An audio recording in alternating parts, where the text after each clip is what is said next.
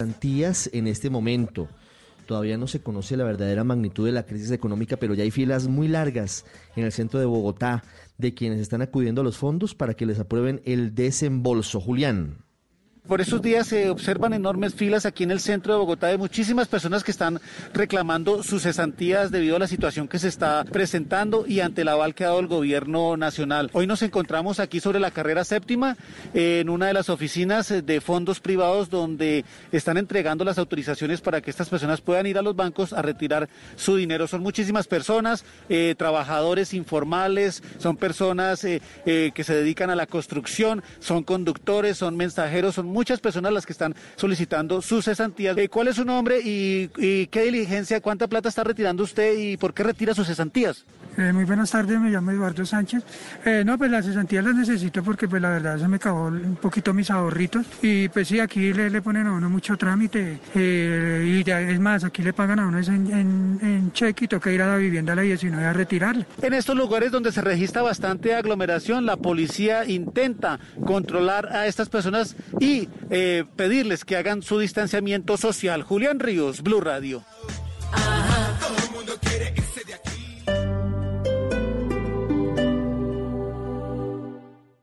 Esta noche en Bla Bla Blue. Terminaremos con dolor de estómago de la risa porque seguimos con nuestro novedoso formato de comedia a domicilio. Esta noche, Antonio Sanit. Y hoy, que es jueves de TVT, vamos a recordar los momentos deportivos más emocionantes de Colombia, como el 5-0, la medalla de oro de María Isabel Urrutia, Lucho Herrera campeón, el gol de James, el Happy Lora campeón, la medalla de oro de Mariana Pajón, el 1-1 de Colombia-Alemania y, por supuesto, Nairo y Bernal, campeón del Tour de Francia. Buenos temas, buenas conversaciones y sobre todo buena compañía. Así que si quieren sálganse esta noche de sus casas, pero a través de la magia de la radio. Bla bla blue, porque ahora te escuchamos en la radio. Blue Radio y bluradio.com.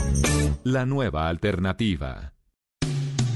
Esta noche en Blue 4.0. Hola, soy Laura Tobón y quiero invitarlos para que me acompañen hoy en Blue 4.0 desde las 9 de la noche para hablar de mi experiencia como empresaria sobre cómo posicionar una marca en el mundo digital. Blue 4.0, lunes a viernes de 9 a 10 de la noche en Blue Radio. La nueva alternativa. Llega a Blue Radio La Intérprete, el podcast para conocer a profundidad los principales acontecimientos de Colombia y el mundo. Busca y escucha La Intérprete en tu plataforma de música favorita, disponible en Deezer, Spotify y en bluradio.com.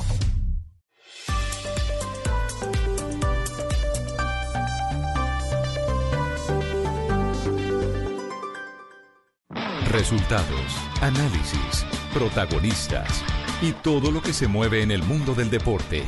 Blog Deportivo con Javier Hernández Bonet y el equipo deportivo de Blue Radio. Desde la derecha le va a pegar Matías Abelairas, el zurdo de Olavarría, puede ganar Falcao de arriba. Le pega Abelairas, viene por arriba Falcao.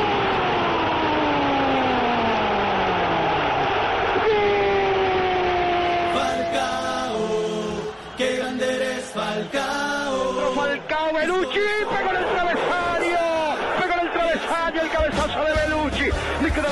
Fernández. Fernández la pone para Belucci, habilitado Falcao.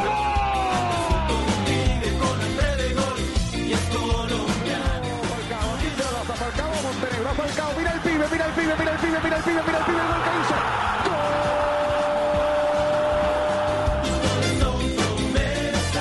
Bueno, estuve viviendo cuatro años en la pensión de River.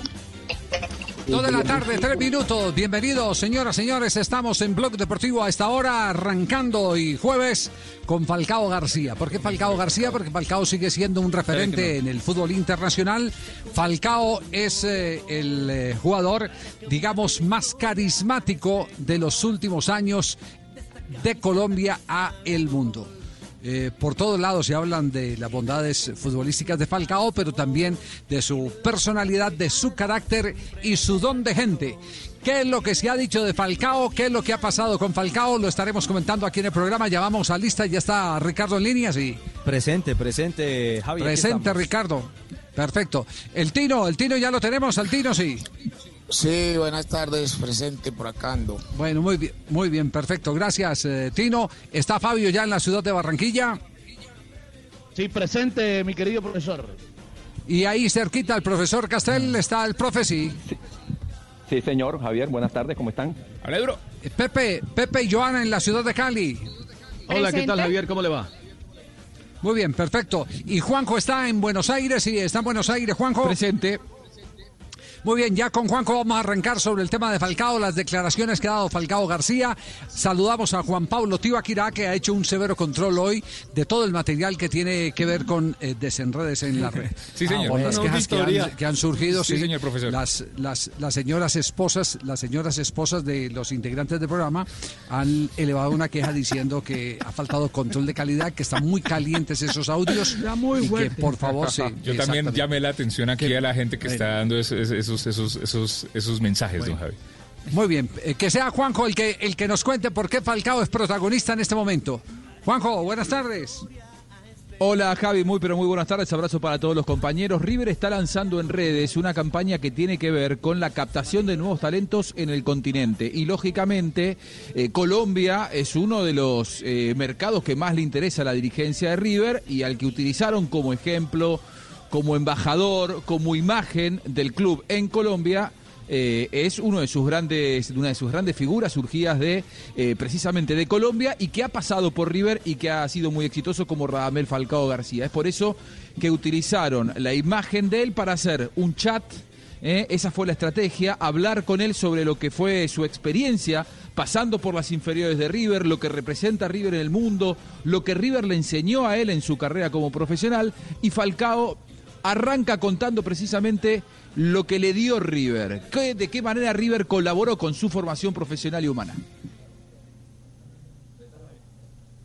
Bueno, estuve viviendo cuatro años en la pensión de River. Eh, llegué muy chico y River prácticamente a mí me terminó de, de formar como, como persona y como futbolista. Tenía muchísima expect- expectativa y mucha ilusión y soñaba con, con jugar en la primera de River, con consolidarme y, y bueno, ir poco a poco cumpliendo, cumpliendo mis sueños. Quería eh, conseguir mi sueño y conseguir el objetivo que era jugar al fútbol profesional. Y, y estando pues ya en River, me encontré con, con un grupo de personas maravillosas y compañeros eh, que me eh, abrieron las puertas, me ayudaron. Era muy difícil el, el no poder jugar porque no podía demostrar toda mi capacidad y, y- y tuve que ser muy fuerte mentalmente, aguantar y, y- y perseverar y tratar de, de- de crear una estrategia para luego poder tener continuidad y empezar a jugar. Y te enseña a, valorar, a valorar eh, lo que cuesta ganarse las cosas, ¿no? Para que el día de mañana cuando las consigas, lo valores y no lo dejes ir.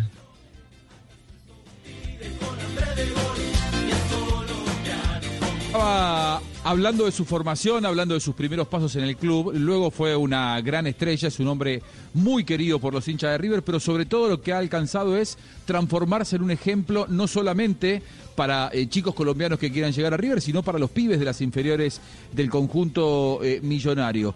Dice que eh, cuando llegó él se desvivía por tener vivencias de lo que habían hecho grandes héroes que él veía con la camiseta de River, el caso de Saviola, de Aymar, de Cabenagui, así lo contaba el Tigre. Yo, yo siempre era muy, muy de preguntar, ¿y cómo era Saviola? ¿Y cómo era Aymar? ¿Y qué, qué hacía Cabenagui? Eh, ¿Sabes? Ese tipo de cosas. Le preguntaba mucho a los utileros o quizá a alguien que haya tenido contacto con ellos y, y ahí iba, iba aprendiendo porque me interesaba saber qué hacer para, para, para poder cumplir mi sueño. Me parece muy importante el poder continuar con una educación o preparación a la par de- del crecimiento del fútbol. Te das cuenta cuando vas al exterior o vas a Europa a jugar y te das cuenta de la, de la educación y la manera de, de poder comunicarse, de entender culturas, de respetar. La educación siempre te da la, la posibilidad de, de abrir tu mente, de, de aprender, de poder conocer un mundo diferente al nuestro. Muy bien, la educación, eh, algo muy importante. Muchas veces en las, eh, en, en las categorías formativas, en el fútbol de base, se habla de las características futbolísticas de los chicos y no se habla tanto de la educación, un elemento que ahí abordó Falcao. ¿Qué piensa Falcao sobre River? Acá lo cuenta. No, River, River es, un, es un equipo de talla mundial. Yo, yo creo que River en los últimos años ha ido también creciendo institucionalmente y ha ido mejorando. Eh, y siempre se puede mejorar, pero River eh, es, un, es, un, es un grande, está, está al nivel de los, de los equipos más importantes del mundo. Cuando pasas por River estás preparado para cualquier club en el mundo, eh, eso te lo da River. Primero luchen por el sueño que tienen y, y que se, seguramente hagan las cosas no solo con pasión, pero háganlas con, con el corazón, ¿sabes? Cuando cada entrenamiento ustedes se vean satisfecho a la pensión o a la casa sabiendo que han dado el 100%. Al final, no importa qué tipo de situación estén viviendo, buena o mala, lo que quiero dejarles es que hay que creer porque el fútbol cambia de un día para otro. Y quizás si hoy estás viviendo un mal momento, pero tú trabajas y, y haces, eh, das todo tu esfuerzo, quizá mañana vas a tener la oportunidad, porque el fútbol cambia de un día para el otro. Falcao García, una muy interesante charla con las divisiones inferiores de la gente de River Play, donde él tuvo la oportunidad de formarse. Ahí fue donde consiguió las bases que después eh, lo llevaron a ser la superfigura que es hoy Falcao García. Eh, qué importante es eh, ese tipo de diálogos con los referentes, con los jugadores que de cierta manera son los admirados y, a veces los futbolistas a los que todo el mundo quiere imitar. Y en el tema de Falcao tenemos que a- decirlo así abiertamente, Falcao García no solo es para imitar futbolísticamente, sino para imitar personalmente. Qué interesante Sí. esta charla con las Yo- yo divisiones soy inferiores. ¿sí? Sí. Eh, hola, soy Falcao, soy digno de imitar. Eh, un saludo para todos ustedes. Eh, de verdad que estoy muy contento con que la gente me tenga en cuenta, que, que sepan que soy un referente. Y lo más importante es poder ayudar, saber que todo lo que hicimos fue trascendental y decirle a la gente, hola, soy Falcao. Gracias, Falcao, el de aquí. Gracias, gracias, el de acá. Muy bien. Eh, Atención que se prepara noticia de último momento aquí en Blog Deportivo, noticia importante que tiene que ver con la actividad del deporte en Colombia. Vamos a este corte comercial y vendremos para eh, compartirla con ustedes en un instante. Primicia que lanza Blog Deportivo. En estos tiempos de cuarentena, no se enrede del aburrimiento.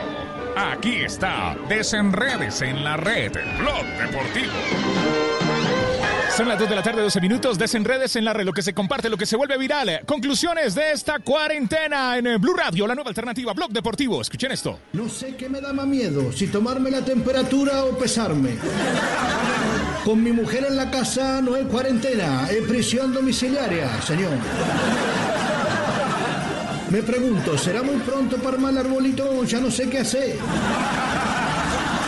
Suspenden las bodas. La gente tendrá una segunda oportunidad que otro no tuvimos, señor. Me siento como en Navidad. Me baño, me arreglo, me perfumo para irme a sentar al comedor. En diciembre nacerán muchos niños, todos legítimos, y olé. En cualquier momento me meto adentro del lavarropa para dar unas vueltas, señor. Ya me bañé y me arreglé por si alguien quiere invitarme a una videollamada. En esta cuarentena, señor, la estoy llevando genial. Si quiero comer, como. Si quiero tomar, tomo. Si quiero dormir, duermo. Y si quiero tener sexo, duermo. ¡Ole! Yo me pregunto, ¿qué hago con la Agenda 2020 que me compré? Tirado en el sofá 1919, vago inútil. Tirado en el sofá 2020, adulto responsable. Ponete de acuerdo. Le dije a mi suegra, deje esa escoba, tranquila, que los vuelos están suspendidos por un mes. Estoy tanto tiempo en mi casa y sin trabajar que tengo miedo El de Festival Internacional del. Humor nos montó Tibaquirá ahora. Señor, en mi casa todo Era- era un resumen heladera. Tibaquirá nos montó el, Festival Internacional del. Humor.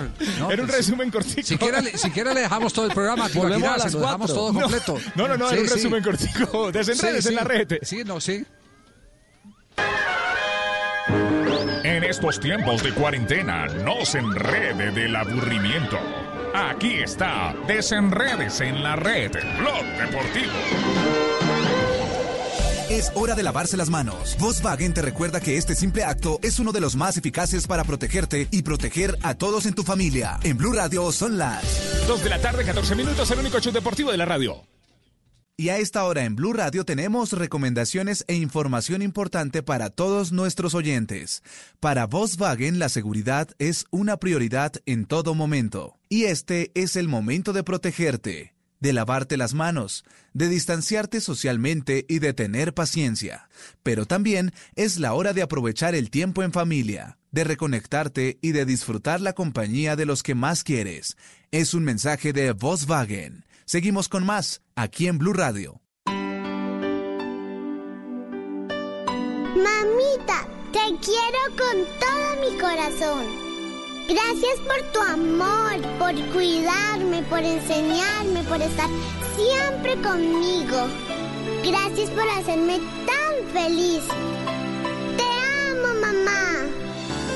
El amor de mamá, un amor que no tiene fin. Café Águila Roja te acompaña con cariño. ¿Estás bien?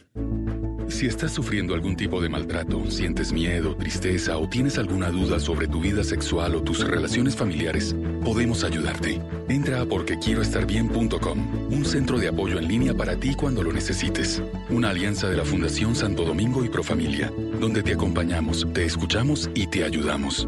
Ingresa a porquequieroestarbien.com. Comunícate al 300-912-5231 o escríbenos a nuestro WhatsApp 320-616-2424 con el apoyo de Blue Radio. Porque la FUX sabe de salud. Presenta 60 segundos que salvan vidas. Soy Guillermo Sánchez, médico epidemiólogo, director de los posgrados de epidemiología clínica. Hoy en día, todos estamos preocupados por el impacto de la epidemia COVID-19. Una pregunta muy frecuente es acerca de las vacunas y cuándo estarán disponibles. Como para cualquier tecnología en salud, deben realizarse investigaciones para establecer su efectividad y seguridad. En ese camino se encuentran muchos grupos de investigación. Hoy tenemos evidencia de al menos 78 proyectos registrados y 6 protocolos en fase de estudios en humanos. Cuando una vacuna está en fase de experimentación en humanos, pueden pasar años hasta que se pueda aplicar en la población. Sin embargo, ante la contingencia actual, esperamos que los tiempos de aprobación se acorten y las alianzas den frutos. Hasta tanto, la vacuna más efectiva son las medidas de distanciamiento social y el lavado de manos. Salvar vidas es una gran decisión. Estudia en la FUX y haz parte del equipo de valientes que ponen su vocación y conocimiento al servicio de la salud de la humanidad. Más información en www.fuxsalud.edu.co. Vigilado Mineducación. Blog Deportivo en Blue. Positive reggae music. Will you please fasten your seatbelts because we have Son las 2 de la tarde, 17 minutos. Estás escuchando Blog Deportivo, el único show deportivo de la radio. Estamos al aire. Atención, Tulio, ¿está, está conectado Tulio hasta ahora? Sí. Sí, señor, aquí estamos conectados, sí, señor. Bueno, a- atención a, a esta información. Es, le, puedo decir que es oficial esta información. Ayer hubo reunión de los eh, jugadores de fútbol eh, de la asociación con el ministro, el doctor Lucena. Dimos cuenta de esa reunión aquí en Blog Deportivo. Dijimos que el ministro estaba cumpliendo eh, su promesa de que iba a escuchar a todas las partes involucradas en, las, en la crisis para tener la solución por todos lados, para que las soluciones no sean cojas y se caigan o se caiga lo poco que puedan elaborar. Y en ese sentido, pues eh, se reunió con, eh, con los eh, futbolistas activos y las futbolistas activas, porque estuvieron dos representantes, la chica Costa, que es psicóloga, Manuela, Manuela Costa, sí, y estuvo, y estuvo Vanessa Córdoba, la hija de, Oscar Córdoba. Después de eso, se supo que los jugadores de fútbol están pidiéndole al ministro que les libere para que puedan realizar entrenamientos, en vista de lo que también comentamos aquí con el doctor eh, Ochoa y con eh, Jorge Luis Pinto, de que se pierde un alto porcentaje de la preparación de los futbolistas, que cada semana es un 10% del de, poder de preparación física que tienen los deportistas de alta competencia y eso es grave, porque los pueden llamar a reanudar campeonato en 15 días y resulta que no están en plenitud de condiciones, así que ellos elevaron esa petición a través del ministerio para poder empezar. Y aquí está la noticia. Esta mañana eh, hubo reunión en Palacio.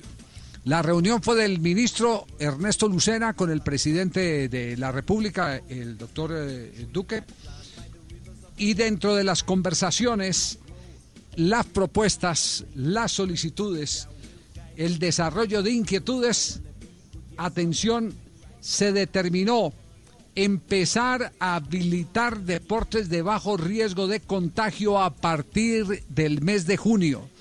Es decir, apenas termine mayo, eh, que está previsto eh, esta nueva extensión de la cuarentena, empezarán a habilitarse deportes de bajo riesgo de contagio. Eso lo define indudablemente el Ministerio de Salud. Solo para entrenamientos. Todavía no hay fecha clara y específica para competencia. Solo para entrenamientos.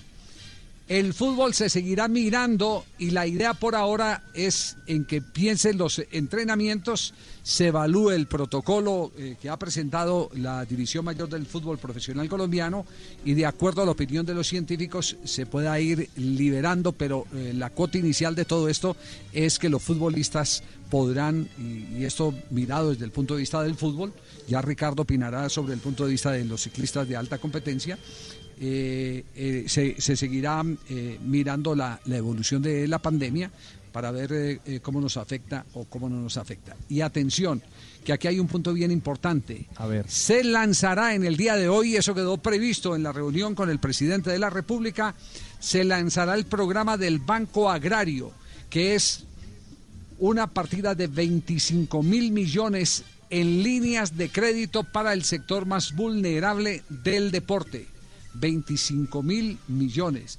Eh, pregunté a mi fuente, oiga, eh, ¿me puede decir si eh, pueden acceder los equipos del fútbol profesional colombiano que tienen en este momento esa crisis tan, tan aguda que puede derivar en, la suspensión y cancelación de contratos? Y me dijo, claro que sí, por supuesto, siempre y cuando cumplan con los requisitos. También los ¿Y ¿Cuáles son los requisitos? Mm. ¿Ah? También los ¿Cuáles son los requisitos?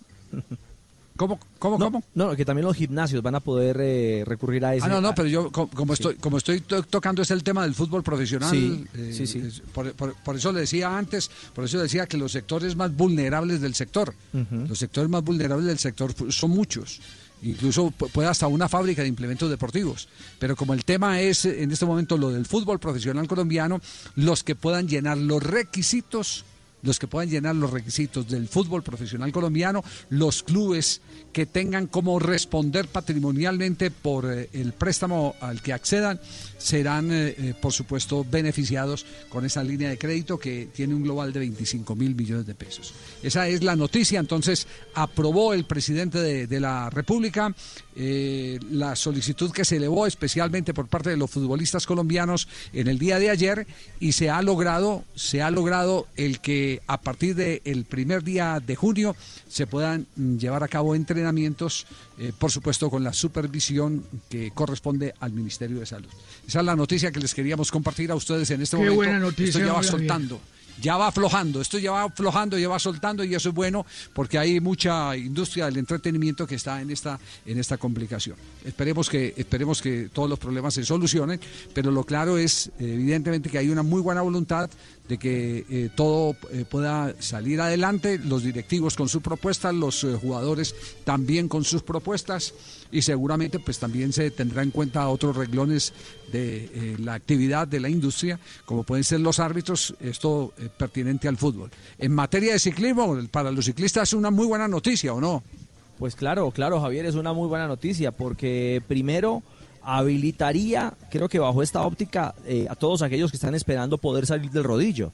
Es decir, ya hay, hay un tendido, por así decirlo, comillas, de corredores que ya están rodando. eh, nombre puntual, Egan Bernal, el campeón del Tour de Francia. Pero muchos están esperando ese pistoletazo eh, de las autoridades de que eh, den esa habilitación para poder entrenarse sin ningún tipo de restricción y además, por supuesto, eh, quienes necesiten y requieran billetico, pues podrán recurrir a él bajo los requerimientos que se exigen. buena noticia. Sí, Rigo, buena noticia, ¿no? Eh, sí, porque yo estoy- yo cansado de rodillo, pues ya, ya me he gastado tres rodillos eh, eh, en, en este mes y medio y ya estoy mamado, pues ya necesito, necesito agarrar carretera para donde sea, pues. Para donde Donde sea, agarre, Rigo. weón. Sin grosería, Rigo, que los niños bueno. nos están escuchando. Sí, sí, sí, sí. Calma, Eh. Rigo, calma, calma. ¿Quién habla ahí, el muelón? Eh, no, Ricardo. Ah, Ricardo, no, hablaste vos. No me haga el pendejo. Bueno, e- esa como, como realidad eh, en torno a, las condiciones mismas para poder entrenarse y poder buscar la posibilidad de competir, Javier. Y, como le decía eh, puntualmente, porque esta órbita se va ampliando y, y las puertas cada vez son más las que siguen tocándose, eh, levantando la mano y diciendo necesitamos ayuda.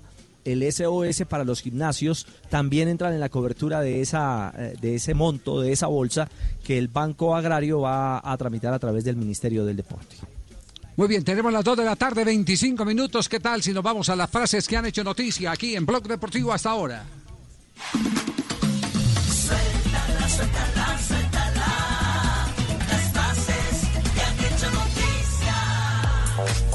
Son las 2 de la tarde, 25 minutos. Joel Matip, jugador del Liverpool, sobre la remontada ante el Barcelona, dice Jürgen Klopp, nos hizo creer. Y la siguiente la hace el argentino Leandro Paredes, jugador del Paris Saint-Germain. Neymar se quedará con nosotros, pensando en la temporada 2020-2021. Bueno, y esta la hace Tony Parker, ex basquetbolista francés. El objetivo es ser eh, propietario de la NBA. Ay, se me adelantó el otro. Siga, siga, siga.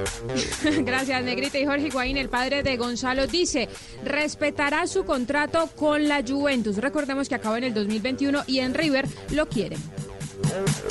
El defensor central italiano Daniele Gasteldolo y capitán del Brescia ha dicho tenemos miedo de volver a jugar. Y Ronald Koeman, el seleccionador de Holanda, luego de sufrir un paro cardíaco, una crisis cardíaca, ya fue dado de alta, gracias a Dios, dijo lo siguiente, vaya susto me llevé. Claudio Chiquitapia es el presidente de la Asociación del Fútbol Argentino y dijo cuando cambie la temperatura quizás podamos volver a jugar. Esto claro se espera recién para el mes de septiembre. Bueno, ya que me dan la oportunidad, la siguiente frase la dijo Karun Chandok, expiloto de la Fórmula 1. Carlos Sainz Jr. fichará por Ferrari en el 2022. Bien, Negrita. Buenas tardes. Profe, ¿cómo está? Bien, muchas gracias. Dice, mamá, terminé con mi novia. Pues ya era hora, esa pobre mujer se merece algo mejor. Gracias. Uy, no. Suéltala, suéltala, suéltala. Las frases que han hecho noticia. Faustino, Faustino, eh, una pregunta. Eh, ¿Cómo puede uno, cómo puede uno eh, calificar eh, cuando pasa el tiempo, va van pasando eh, los años y, y se empiezan a conocer algo de algunas empresas eh, futbolísticas, como por ejemplo eh, la permanencia en dos campeonatos del mundo eh, con José Peckerman como director técnico? Carlos Vaca recientemente salió a decir que fue maltratado y hoy lo hace Aquivaldo Mosquera. Eh, ¿qué, qué es lo que se guarda en el, en el corazón del jugador eh, y cuál es el comportamiento ideal? Si, ese, si, si esa bronca uno la tiene que reservar o es necesario por salud vomitarla, si es eh, con el respeto correspondiente a, a la persona necesario que históricamente eso quede consignado. ¿Cómo, ¿Cómo ve usted este tema de los jugadores que con el paso del tiempo salen y sientan sus posiciones frente a lo que vivieron y lo que no les gustó?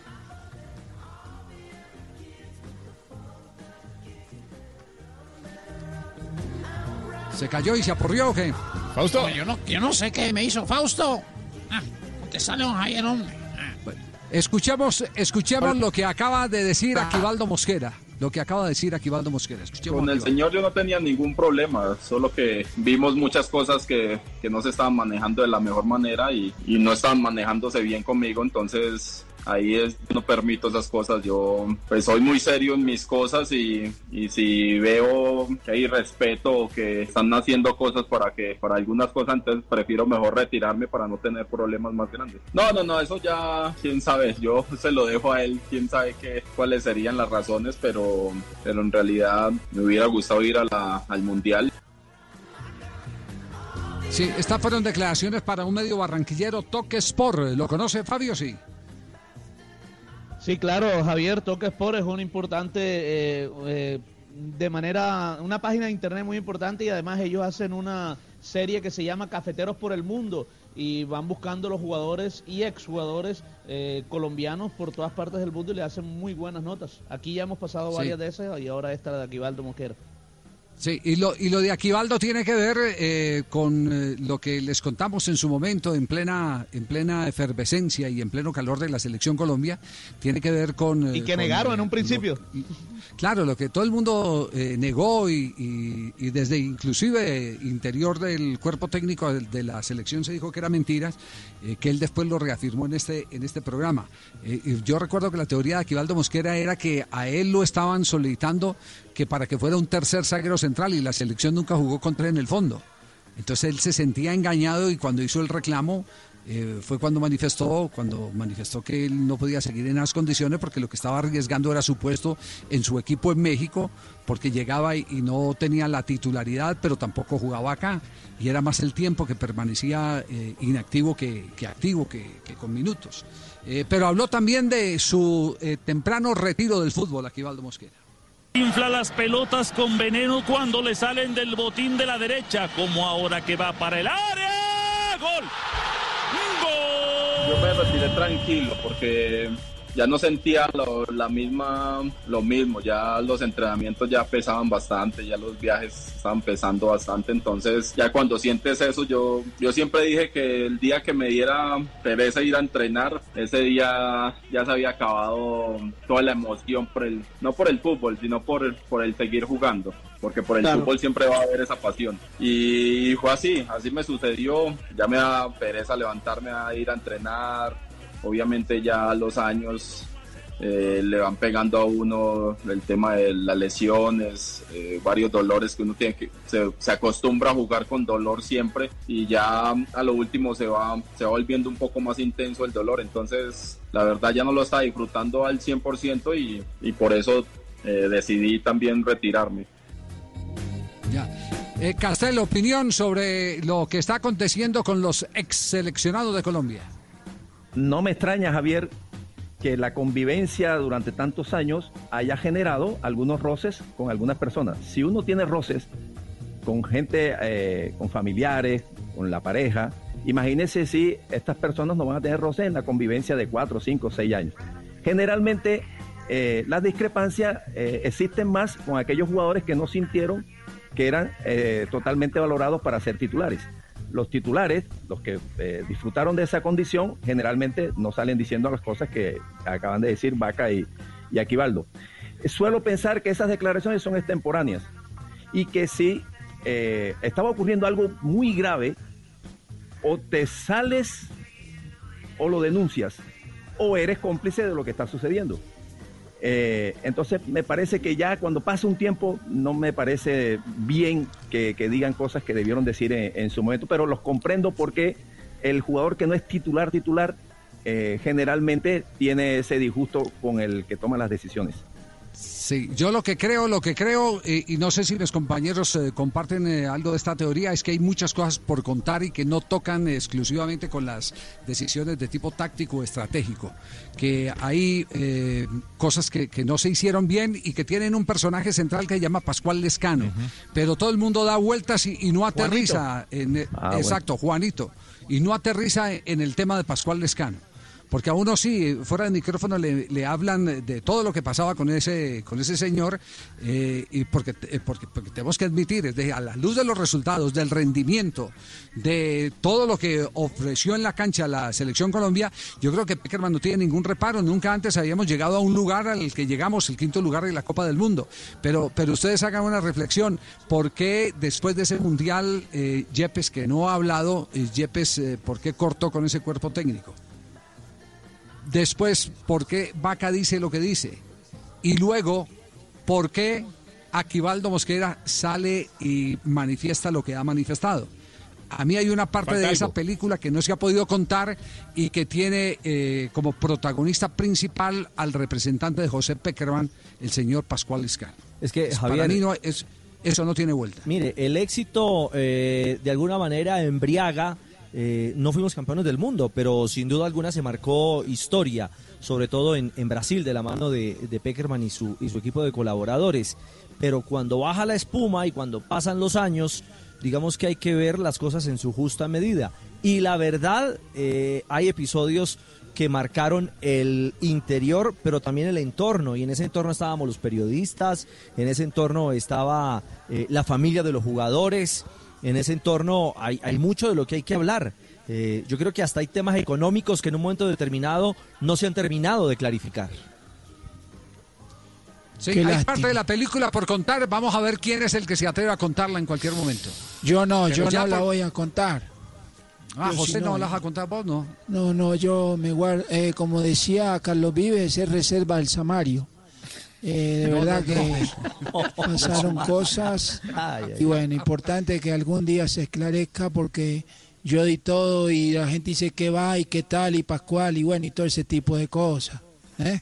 O, o Pascual, ¿y qué tal que va? No, sí. ¿Y qué tal y qué Pascual? Bueno, yo de todos modos los extraño y los quiero mucho a toda Colombia. ¿eh? Saludos. Muy bien, perfecto, gracias eh, José, muy amable. Nos vamos a Buenos Aires porque está sucediendo en este momento una novedad de tipo judicial, que es lo último que está pasando en torno al caso del jugador Sebastián Villa. Juanjo. Eh, eh, Javi, lo que muchos dan a conocer como la contradenuncia de Sebastián Villa. Ustedes saben que después de las denuncias de Daniela Cortés contra Villa por violencia de género, Sebastián Villa, vía mail, había hecho una contradenuncia por extorsión en donde él decía que eh, Daniela Cortés quería comprarle el silencio por eh, 100 mil dólares, a cambio de 100 mil dólares. Bueno, en este momento está ratificando aquella denuncia en su momento hecha vía mail la está haciendo por Zoom, como nos comunicamos ahora todos cuando tenemos que hacer una videoconferencia, una videollamada. Él con su abogado Martín Apolo están haciendo la ratificación de la denuncia por extorsión contra Daniela Cortés. Me cuenta que esa contradenuncia se está llevando a cabo en este momento y en cuanto eh, finalice estaremos con las novedades. Perfecto, entonces quedamos pendientes el caso Villa que vuelve y se dispara en este momento en la prensa de Argentina la denuncia eh, ratificada por parte del jugador de que era extorsionado Le por puedo asegurar, su Javi, pareja. Que se Sí. dispara primero aquí en Blog Deportivo que en la prensa argentina porque esa información no la tiene nadie. ¿eh? Somos absolutamente pioneros. Ajá, me parece maravilloso, Juanjo. Que, que defenda el- defienda el, el derecho a la Ellos, ellos nos escuchan a nosotros y después levantan la información. Ah, sí, ah, bueno, perfecto. Caso Villa, en este momento en el asador, aquí en Blog Deportivo. Vamos, corte comercial, volvemos en instantes. Estos tiempos de cuarentena, no se enrede del aburrimiento. Aquí está, desenredes en la red, Blog Deportivo. Dos de la tarde, 37 minutos. La inocencia de los niños en esta cuarentena. Escuchen. Esteban, ¿tu mamá te pega? Eh, sí, me pega con la chancla. Eh, ¿Y por qué te pega con la chancla? Eh, porque me porto mal, ¿Y por qué te portas mal? porque no me porto bien. Dos de la tarde, 38 minutos. Hacemos una pausa. Ya regresamos. En estos tiempos de cuarentena, no se enrede del aburrimiento. Aquí está, desenredes en la red, Blog Deportivo.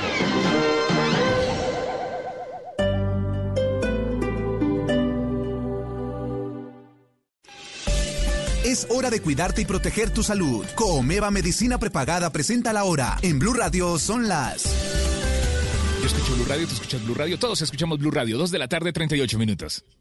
Es hora de estar bien protegido. En Coomeva Medicina Prepagada somos más de 6.000 profesionales de la salud a tu disposición. Te cuidamos en casa con nuestra atención médica domiciliaria 24/7 y tienes orientación médica telefónica ilimitada cuando la necesites. Afíliate en coomeva.medicina-prepagada.com. Tu vida y la de tu familia valen oro. Coomeva Medicina Prepagada. Somos mucho más que planes de salud. Aplican condiciones. Vigilados Supersalud.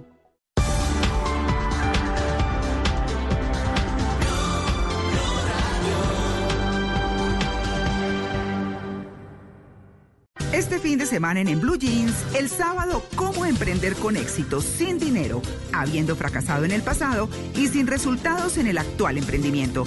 Juan Diego Gómez, el youtuber número uno de educación financiera en el mundo, nos orienta. El domingo, El triquini es hoy de gafas, tapabocas y chancletas, la terrible situación del sector hotelero y turístico y cómo se viajará después de la cuarentena. Bienvenidos a toda la música y el entretenimiento en el Blue Jeans de Blue Radio. En Blue Jeans, todo este fin de semana por Blue Radio y bluradio.com, la nueva alternativa. Blue.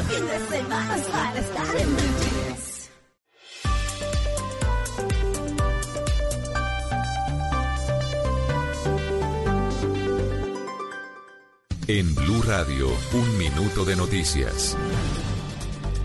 Dos de la tarde, 40 minutos. Se reactivaron los bloqueos y manifestaciones de personas pidiendo ayuda en las calles, mientras otros decidieron tomarse a la fuerza un conjunto de apartamentos en Ciudad Bolívar, en Bogotá. El drama social en la capital del país es cada vez más evidente. Camilo Cruz. Pues se trata de un conjunto de viviendas de interés social en Arborizadora Alta en Ciudad Bolívar y que ha sido víctima de dos intentos de invasión durante la semana pasada. Los indígenas que se encuentran allí aseguran que invadieron los conjuntos al no tener una vivienda. Ya no tenemos vivienda donde vamos a ir, donde vamos a permanecer con nuestros niños.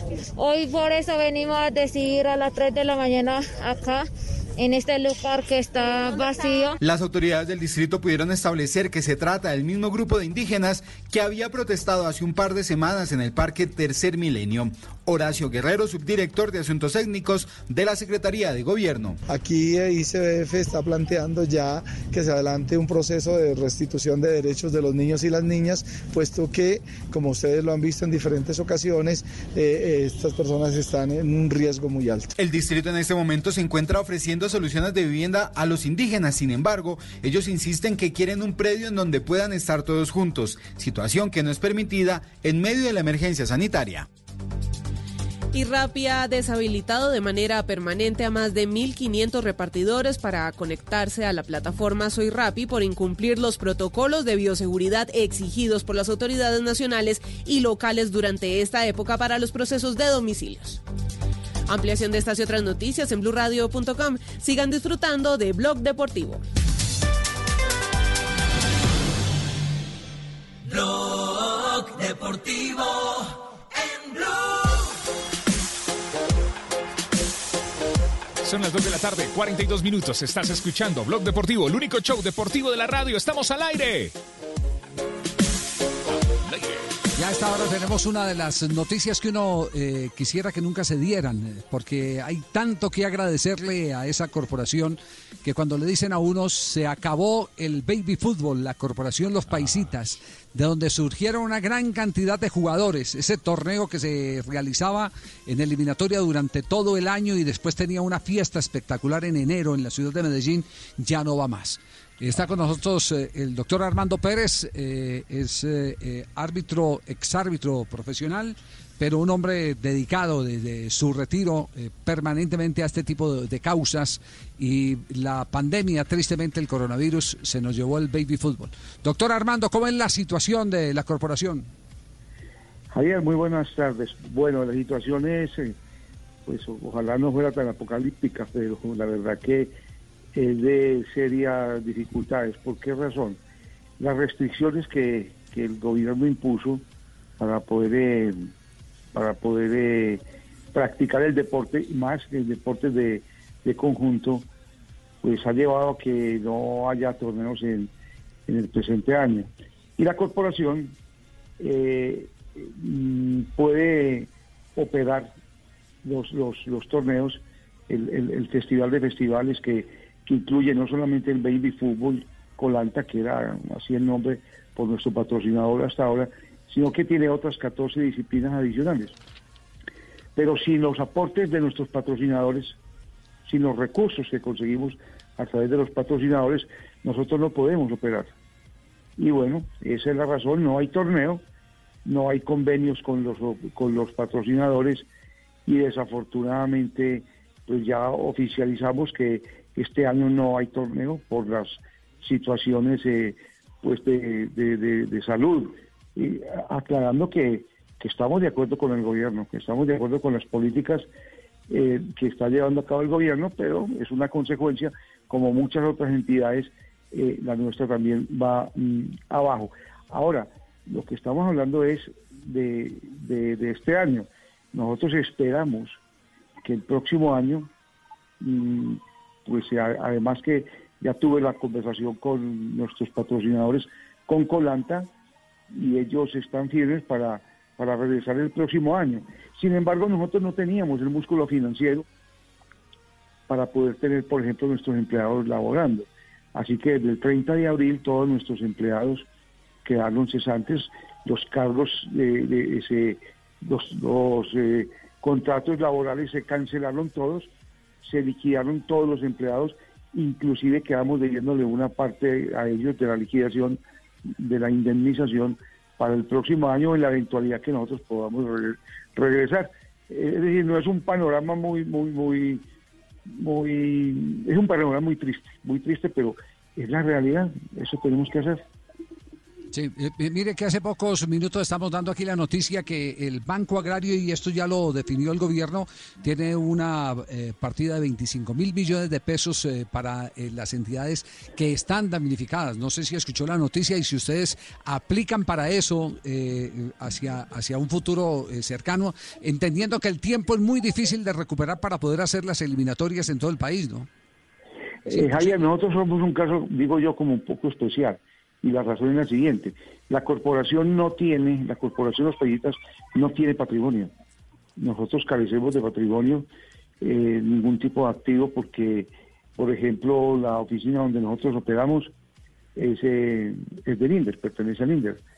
Nosotros no tenemos, en caja y banco teníamos lo que teníamos para poder, eh, poder liquidar a los empleados y que no los pudimos liquidar completamente, sino que darles una deuda pendiente a largo plazo. Quedamos con algunos eh, eh, proveedores a quienes les debemos todavía, pero eh, tuvimos una reunión virtual el día sábado en la tarde y estamos tratando de buscar la, la- solución para que la corporación pues quede con su nombre muy limpio y que no quede como un deudor moroso de, de- de nuestros proveedores. Entonces le, le hablaba del patrimonio, nosotros no tenemos ningún patrimonio. Si nosotros acudimos a cualquier banco, a cualquier tipo de banco, eh, lo mínimo que puede hacer un banco es decir, bueno, yo sí le presto un dinero a usted, pero dígame eh, eh, cómo lo va a respaldar. Y nosotros no tenemos con qué respaldarlo. La corporación tiene dos computadores que valen un millón de pesos y, tres escritorios que, que valen 100 mil pesos en la plaza minorista. Ese es el patrimonio de nuestra corporación. Pero mire, Armando, lo, lo preocupante es que eh, frente a esa realidad, eh, ustedes se enfrentan a, otro escenario, eh, yo diría que preocupante, y es el escenario de ese valor social que estaba realizando año tras año la corporación, porque se apaga el baby fútbol, pero se apaga el baby judo, el baby bicicross, el baby tenis de mesa. Es decir, el impacto social es muy fuerte. Sí, esa es la realidad. Nosotros impactamos aproximadamente unos, el año anterior, eh, impactamos aproximadamente unos 38 mil, 38 mil 500 niños durante todo el año. Y solamente en Medellín, a las, a las, a las finales en el mes de enero, eh, este año tuvimos 5.832 niños practicando, o sea, participando en, todos esos, en todas esas disciplinas deportivas.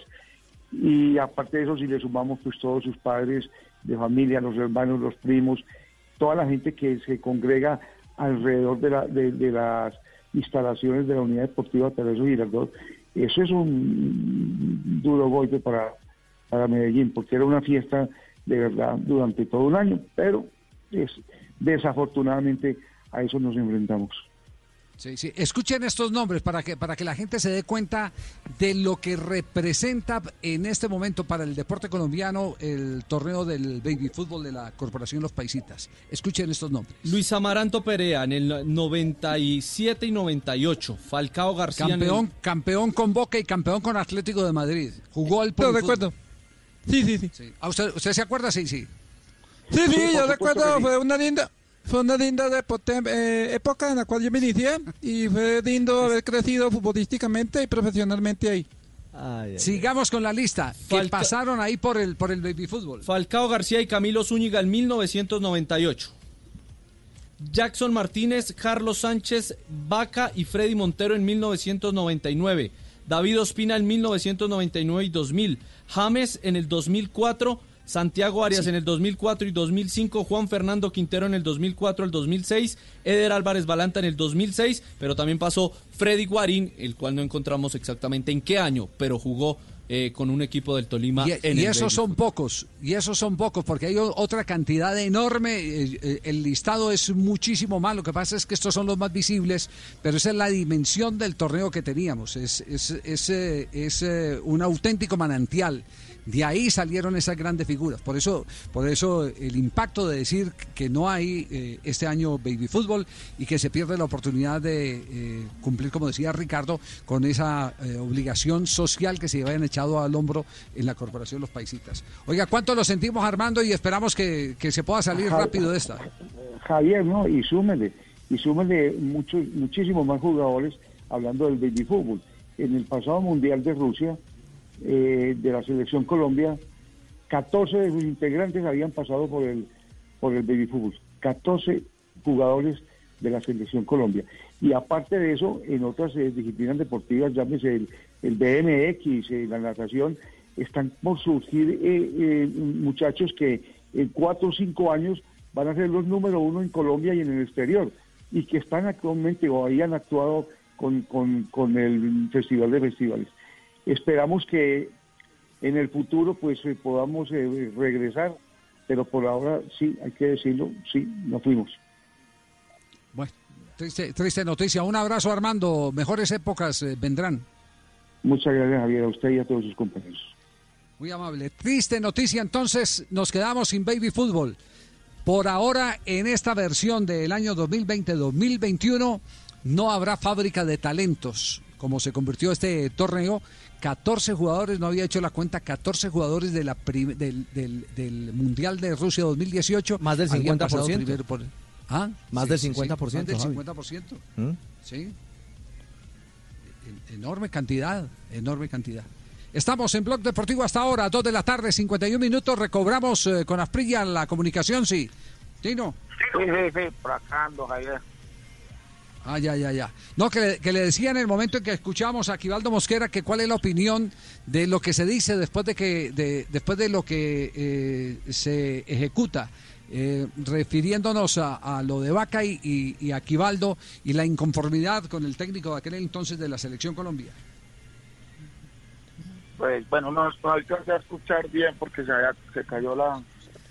Pero pues sí, lo que pasa es que el fútbol da eso, los jugadores que nunca van a quedar contentos con lo con lo que vivieron en, con ciertos entrenadores. Eh, con el tiempo algún día van a contar por qué. Y eso es lo que va lo que estamos, lo que se va a vivir, lo que viven los jugadores sin conformismo de no haber podido participar y después sale uno a contar su versión. Claro, entonces, usted, lo, usted lo asume como normal, como, como muy humano el que eso eh, pase. Sí, Javier, creo que eso siempre va a pasar. Eso en el fútbol al final no todo el mundo queda contento. Siempre van a haber inconformes, inconformidades y bueno, creo que es una cosa normal. Como lo del otro día cuando este muchacho cuenta la anécdota que metió en un problema, decían a Juan Fernando Quintero. Yo creo que él lo hizo, él lo toma ahora como una anécdota, no pienso que lo haya hecho con maldad de, contar algo para meterlo en un, en un problema. Lo que hizo, lo, lo de Gallardo de mandar a pegar, eso lo hacen todos los entrenadores, es una cosa nueva. que por ahí nadie lo cuenta, pues, pero que los entrenadores me mandan a darle patada a los buenos, claro, siempre va a pasar. Eh, eh, Juanjo, entre otras cosas, eh, sabe que eh, recibimos comunicación del entorno de Juan Fernando Quintero que está furioso con plata. Por dicho que está con ganas de, de- de encontrarse. Y lo que pasa es que a mí me da la sensación que estamos viviendo una época en la que los futbolistas, como están todo el tiempo encerrados en la casa y hablan con los periodistas, pierden la dimensión de que si bien es una conversación amigable y si se quiere hasta no profesional, cuentan cosas que no están acostumbrados a contar. Es decir, están hablando off the record como si eh, esto no se, no se transmitiera. Y en Y realidad, cuando vos pasa- decís algo de una después red en radio y en televisión. Claro, se masifica, claro, porque hoy por hoy, eh, o sea, ese supuesto ámbito de intimidad que tienen los futbolistas cuando hablan por Zoom con alguien que los está entrevistando, se está publicando y me parece que están perdiendo la dimensión. Para nosotros los periodistas, genial. Ahora, para ellos están diciendo un montón de cosas que antes no decían. pero Así es. que- pero no, yo no le veo nada o sea en realidad no le veo nada malo lo de plata no le veo nada. Porque eso cuando fuimos a les cuento cuando nos concentramos en la, en la selección Colombia del preolímpico Valenciano me contó que los dos centrales del Junior eran Rojas y Martínez que se pintaban para darme patadas todo el tiempo.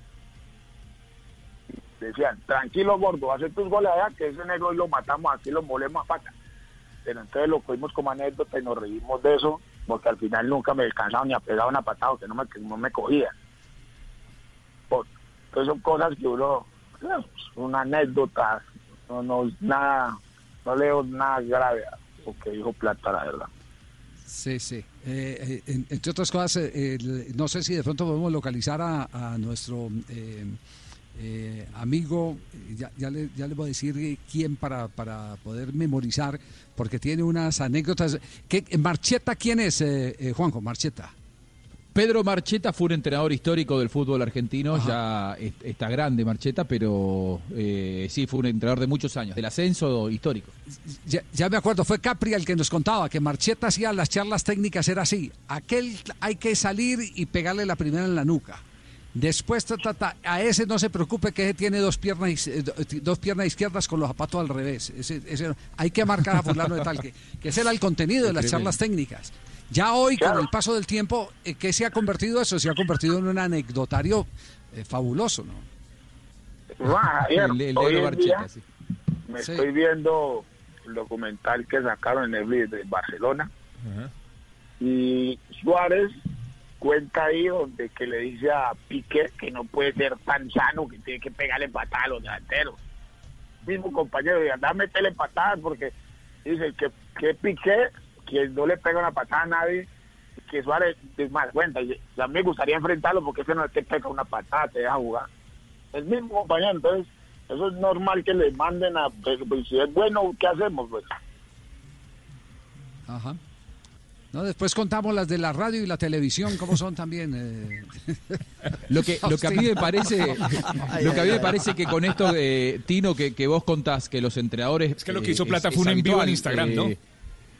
Sí, sí, fue un en vivo en Instagram. Lo que me parece es que justamente el más enojado con esto no es Gallardo, sino que es eh, Juanfer, porque en todo caso, eh, Plata lo que expone es que Juanfer va al, al vestuario del rival y le dice, eh, le mandaron a pegar a mis compañeros, es decir, Gallardo mandó a pegar.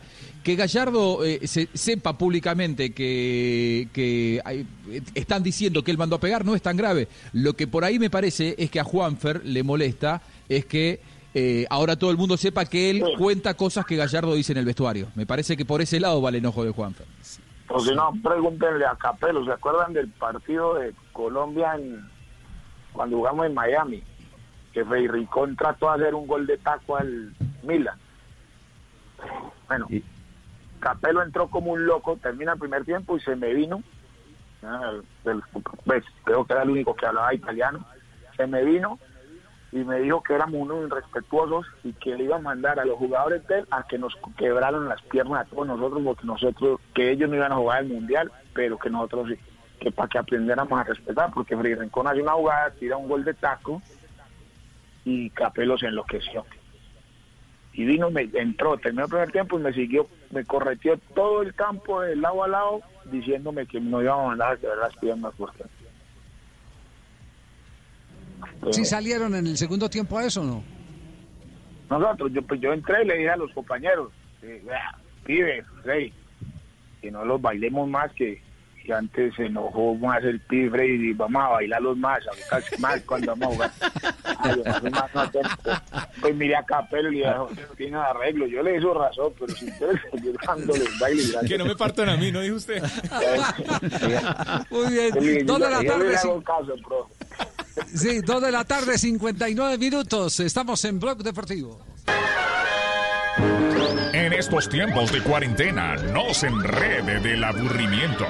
Aquí está, desenredes en la red, Blog Deportivo. Más inocencia de los niños en esta cuarentena. Esto lo mandó el corresponsal de la 127. Escuchen.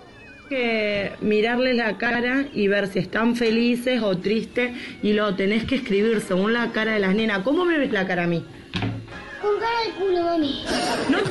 Dos de la tarde. No, ta- dos de la tarde, 59 minutos. Escucha No, el los eso, ah, eso, ¿Qué se hace si los niños y los borrachos Sí, son los- los que dicen la verdad? Sí, los niños Sí. son así. ¿Quiere volverlo a escuchar? Eh, No, no, no, mirarle quiero- la- Ah, quiero bueno. verlo a usted borracho. No, no, no, nunca. 3 de la tarde, 3 en punto. Escuchas Blog Deportivo. En estos tiempos de cuarentena, no se enrede del aburrimiento. Aquí está, desenredes en la red, Blog Deportivo. ¿Sabes qué tan seguro es tu carro?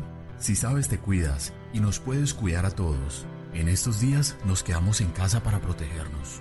Cuando volvamos de nuevo a las calles, tendremos el poder de elegir carros más seguros. Juntos seguiremos salvando vidas.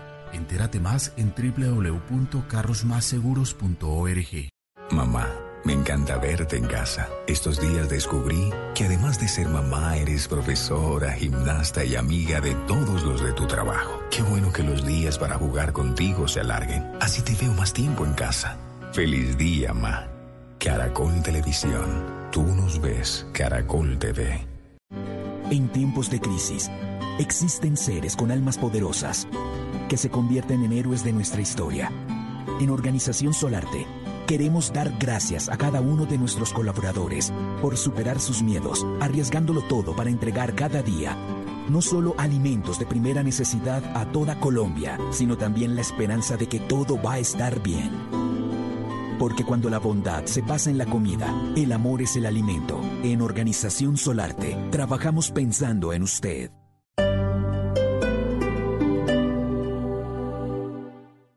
Esta noche en Bla Bla Blue. Terminaremos con dolor de estómago de la risa porque seguimos con nuestro novedoso formato de comedia a domicilio. Esta noche, Antonio Sanit. Y hoy, que es jueves de TVT, vamos a recordar los momentos deportivos más emocionantes de Colombia, como el 5-0, la medalla de oro de María Isabel Urrutia, Lucho Herrera campeón, el gol de James, el Happy Lora campeón, la medalla de oro de Mariana Pajón, el 1-1 de Colombia-Alemania y, por supuesto, Nairo y Egan Bernal, campeón del Tour de Francia. Buenos temas, buenas conversaciones y sobre todo buena compañía. Así que si quieren sálganse esta noche de sus casas, pero a través de la magia de la radio. Bla Bla Blue. Porque ahora te escuchamos en la radio. Blue Radio y bluradio.com. La nueva alternativa. Evita saludar de beso o dando la mano, así reduciremos el contagio. En Transmilenio intensificamos las jornadas de limpieza y desinfección de buses y estaciones. Si presentas síntomas de alarma, debes llamar a la línea 123 antes de asistir a urgencias. Transmilenio, Alcaldía de Bogotá. Esta noche en Blue 4.0. Hola, soy Laura Tobón y quiero invitarlos para que me acompañen hoy en Blue 4.0 desde las 9 de la noche para hablar de mi experiencia como empresaria sobre cómo posicionar una marca en el mundo digital. Blue 4.0. Lunes a viernes de 9 a 10 de la noche en Blue Radio. La nueva alternativa.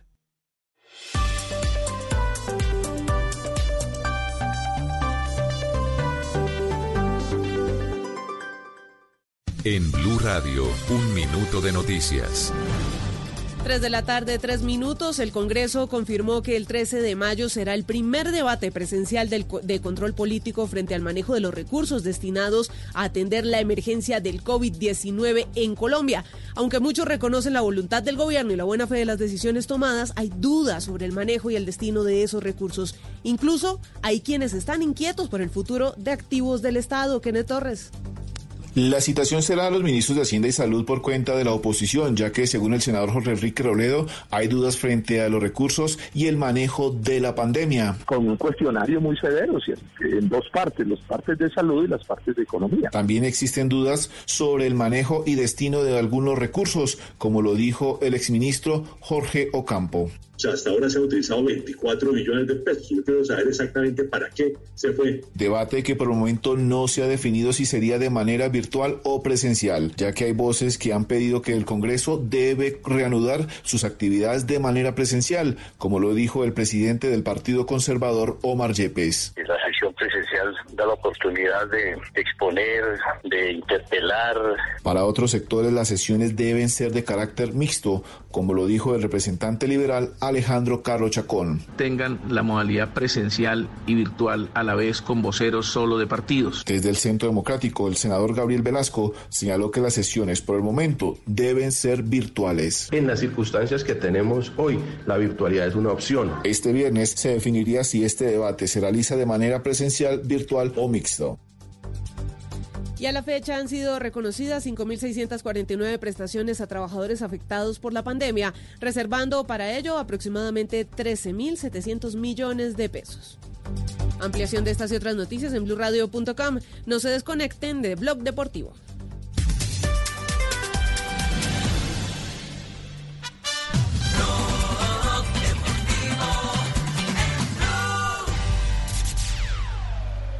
Listen up, que quiere el piojo. ¡Capriá!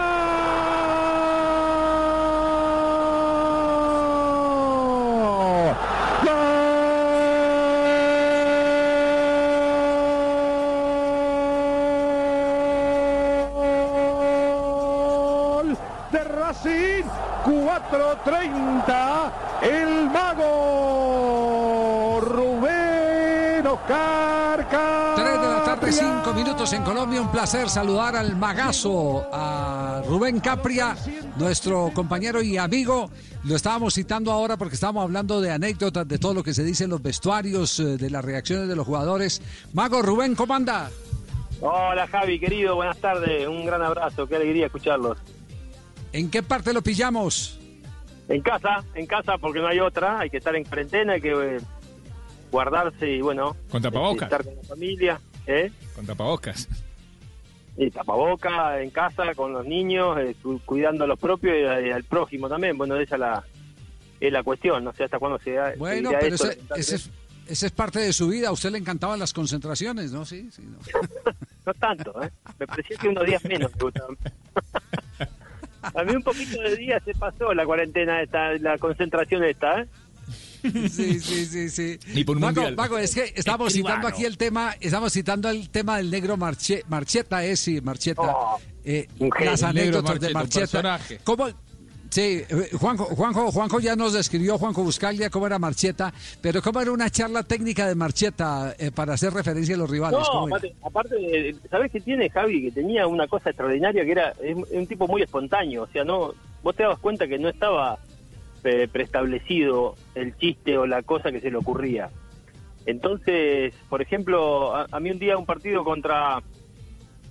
partido, no me acuerdo contra quién, el 5 que jugaba en contra, le pegaba patada a todo, ¿viste? Esos tipos que... eh, y en, la charla el negro me dice, eh, Mago te va a marcar, eh, no me acuerdo ni el nombre, ¿eh? Me dice tal, y dice, vos sabés que la señora anoche se despertó a las 2 de la mañana le estaba pe- pegando patada a la perra, dice, hasta la perra le pega. O sea, el tipo tenía esa creatividad, ¿entendés? Te hacía reír en las charlas y te, y te marcaba un dato, o sea, decirle encaralo en el uno contra uno porque cuando pierde, se calienta, pega patada y lo echan. Pero el tipo arrancaba hasta con un chiste, ¿entendés? Eh, era, Sí. era esa cosa de, de una creatividad fuera de serie, un, un genio negro. Sí, sí. Y, y, y, y recuerda, y recuerda eh, alguna anécdota así en especial que lo haya eh, a usted particularmente marcado o, o que haya sido directo protagonista o a través de un compañero o algo. Sí, con el negro. Sí, sí. Sí, bueno, yo un día eh, hago un, un gol de, cuando recién llego a Racing, hago un gol de tiro libre que le pego al palo del arquero, eh, un- tiro raso que yo le pegaba al medio de la pelota con la base del empeine, con los dedos casi, y la pelota no se elevaba del piso. Entonces, cuando hago ese gol contra Instituto, un partido amistoso, el Piojo López me pregunta, ¿cómo hiciste para que no se levante la pelota? Me dice el Piojo, ¿no? Bueno, le expliqué cómo le pegaba y digo, bueno, vamos a practicar un par de tiros. Y el negro estaba mirando del costado de la cancha. Entonces, el Piojo, digo, afirmátele, pegale al medio, no le des muy abajo porque se te va a ir para arriba la pelota. Claro, el piojo le quiso dar con tanta fuerza que la agarró muy abajo, casi la saca del Chateau Carrera, de hecho estábamos entrenando ahí en Córdoba. Y el negro Marcheta estaba mirando todo. Entonces en un momento se empezó a acercar el negro y le dice, piojito, cuando haya un tiro libre te quiero a 50 metros de la pelota. Le dije.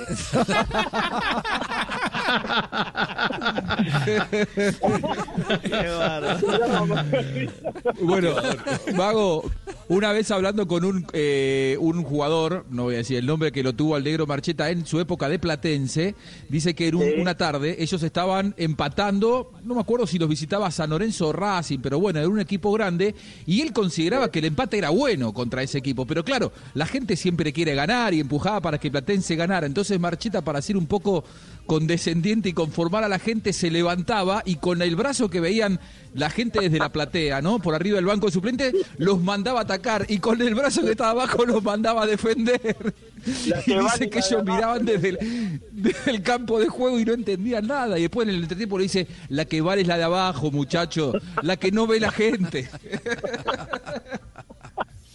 Qué, No, no. qué personaje. Era, era un show, era, pero eh, te juro que tiene que ver con la creatividad, porque yo lo que me ponía a pensar es que el tipo no puede inventar eso previamente si era una cosa de momento. Por ejemplo, un día había una jugada que estábamos haciendo una práctica y él había sacado un defensor central eh, al negro Galván que lo puso a no me acuerdo por qué lo había sacado del equipo titular y Ese claro, era otro que le pegaba hasta las sombras, ¿no? pero pará, claro, entonces estaba recaliente el negro, entonces cada pelota que disputaba la tiraba casi afuera, la tiraba a cualquier lado, afuera de la cancha, todo. Entonces un, pelotazo me lo tiran a mí y yo voy a disputar justo contra el negro Galván y estaba Pedro Marcheta dirigiendo la práctica y, y quedamos todos medio cerca en la zona de la disputa de la pelota. El negro venía como una, una locomotora y la tiró, la habrá sacado a dos cuadras de la cancha la pelota más o menos. Y justo la saca el córner y justo yo paso delante de Pedro Marcheta para ir a patear el córner y el negro plaga me dice ¿viste la cara de la pelota cuando venía Galván? me dice, ¿viste? no me digas eso ahora, ¿viste? no me quería reír, que estaba el otro, el compañero mío estaba estaba recaliente y cada vez pelota que agarraba la reventaba con- contra cualquier cosa. Y, le, y el negro me dice eso, me dice, ¿viste la cara de la pelota cuando venía Galván? No, yo casi me acuerdo. La cara de la pelota. ¿Esos personajes hacen más fácil el trabajo o, o más difícil? ¿Venden credibilidad o no venden credibilidad? No, no, par- aparte no era todo eso, Javier, o sea, era un tipo que tenía ese ese don de la de la espontaneidad, como que te hacía reír y, para mí te, nos sacaba carga de expresión. Después, a la hora de decir una cosa en serio, de trabajo, y eso también hacía, por supuesto, pero después era un tipo divertido y que tenía esa manera de llegar en algún momento al jugador y, generaba un- una linda complicidad.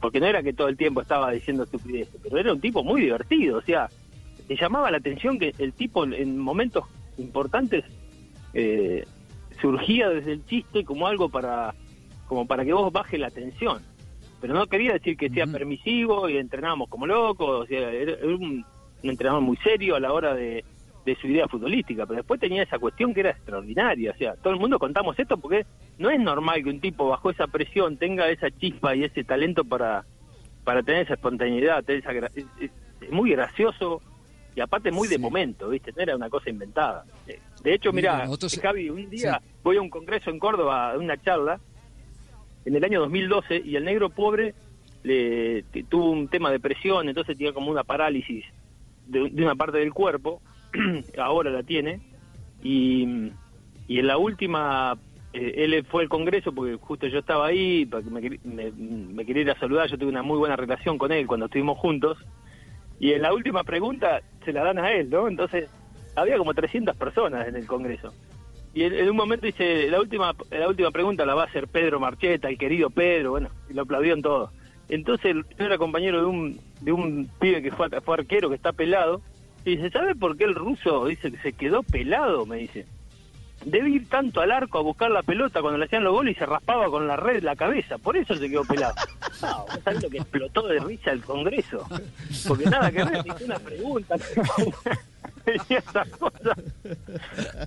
La un placer saludarlo, un placer eh, saber que está ahí compartiendo con eh, la familia, con Lolito, con todos los muchachos y, y esperamos que el fútbol nos dé la oportunidad de reencontrarnos otra vez. Ya nos vamos a reencontrar, Javi. Un abrazo a todos y un gusto escucharlos y divertirnos un ratito. Saludes a saludo. Oleniak, Manfredini y Babastro, saludalos. Saludalos de mi parte, escribano. Contámela, Charlie, contala vos, por favor. este ¿Cuál es esa? Aníbal Claro. Contale, contale. No, no tenemos tiempo por mí. Ustedes cu- desarrollenlo. Que Carlito Esa- lo diga. esa que lo- cuál es, cuál? No, No, no, es no, que es esa una, re- no, esa es la escena de la película El secreto de tus ojos, secreto de tus que descubren Ah. pues al, al, al, al- al malo de, de la película, al asesino, a través del fútbol, que era hincha de Racing. Entonces, eh, Claro. cuando vamos a investigar los nombres, Juan Carlos Olenía, Ganido, Mesías, Manfredini, Babastro, eh, eran de, de verdad. Entonces yo le preguntaba a él qué era, entonces comenzaba yo, claro, era de verdad, y comenzaba a imitar al, al, al escribano que salía en la película. Entonces aprendimos ahí un poquito de la historia del Racing a propósito, donde jugó el mago también.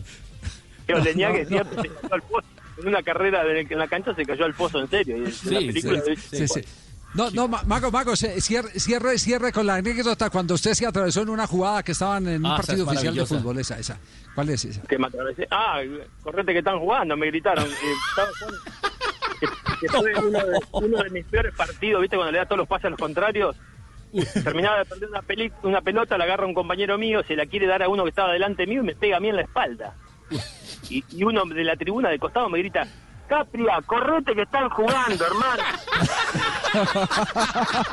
Chao, Magazo, un abrazo. Un abrazo, El Blog. Deportivo, el Mago. Capria. En estos tiempos de cuarentena, no se enrede del aburrimiento. Aquí está, desenredes en la red, Blog Deportivo. 3 de la tarde, 16 minutos, escucha el Blog Deportivo, el único show deportivo de la radio. Escuchen esto, ya viene el Día de las Mamitas. Mija, vengo a desearle un feliz día de las madres. Usted no tiene hijos, pero le ha dado teta más de uno, ¿no?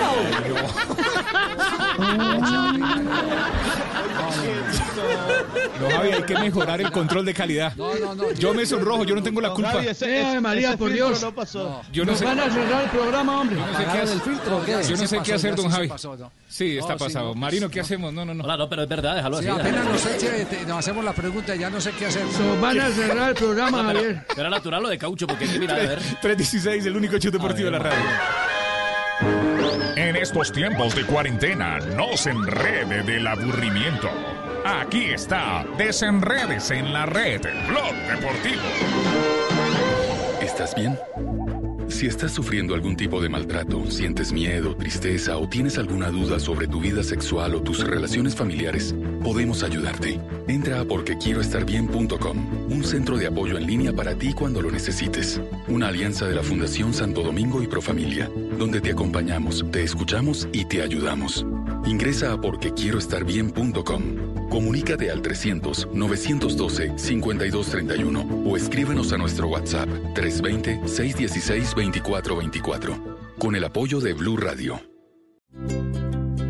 ¿Qué es ser mamá? Ser mamá es enseñar.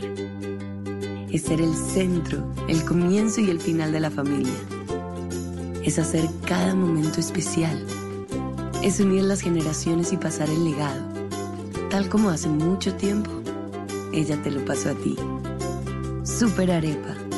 La harina para hacer arepas de las super mamás. Trabajamos pensando en usted.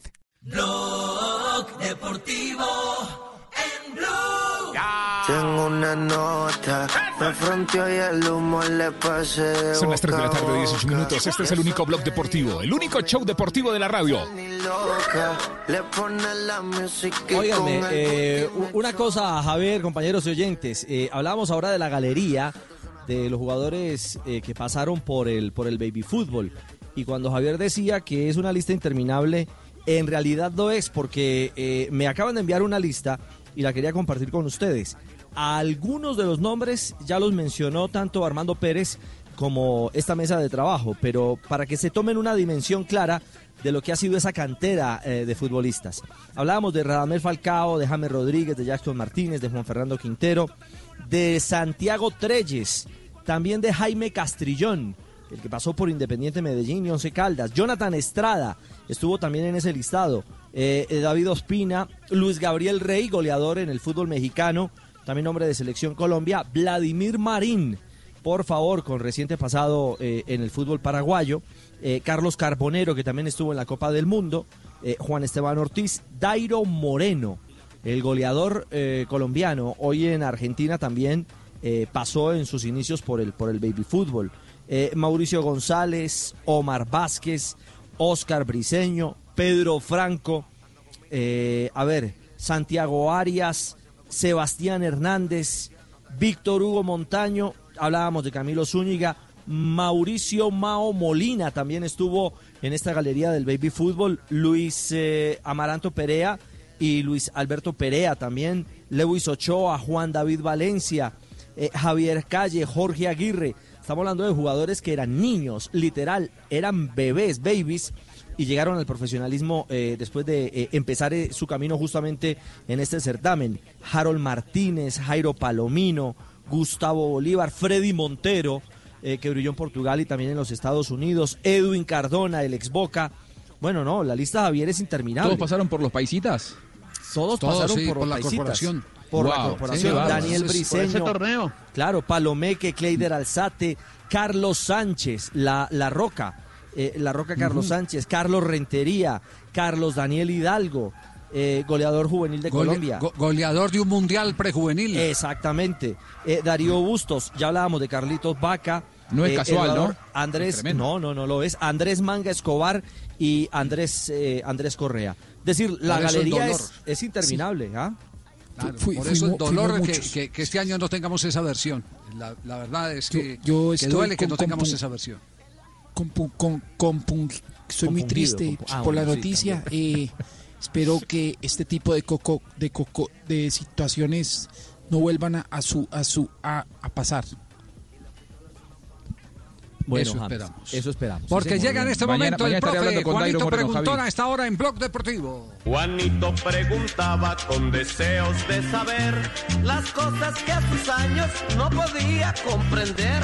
Porque dice mamita de noche a mi papá, no luches más, mijito, y córrete para allá. Profe, ¿cómo le va? Buenas tardes. El profe Milton Ochoa ya aquí en Blog Deportivo hasta ahora. Muy buenas tardes, Javier, mesa de trabajo y todos los oyentes. Muy contento de estar hoy con ustedes. Hoy vamos a hacer un tema muy especial. ¿Alguien de ustedes en la mesa de trabajo, qué les dice el estadio, estadio Centenario de Montevideo? ¿Qué es lo primero que le llega a la mente? Que tiene 100 años porque es centenario.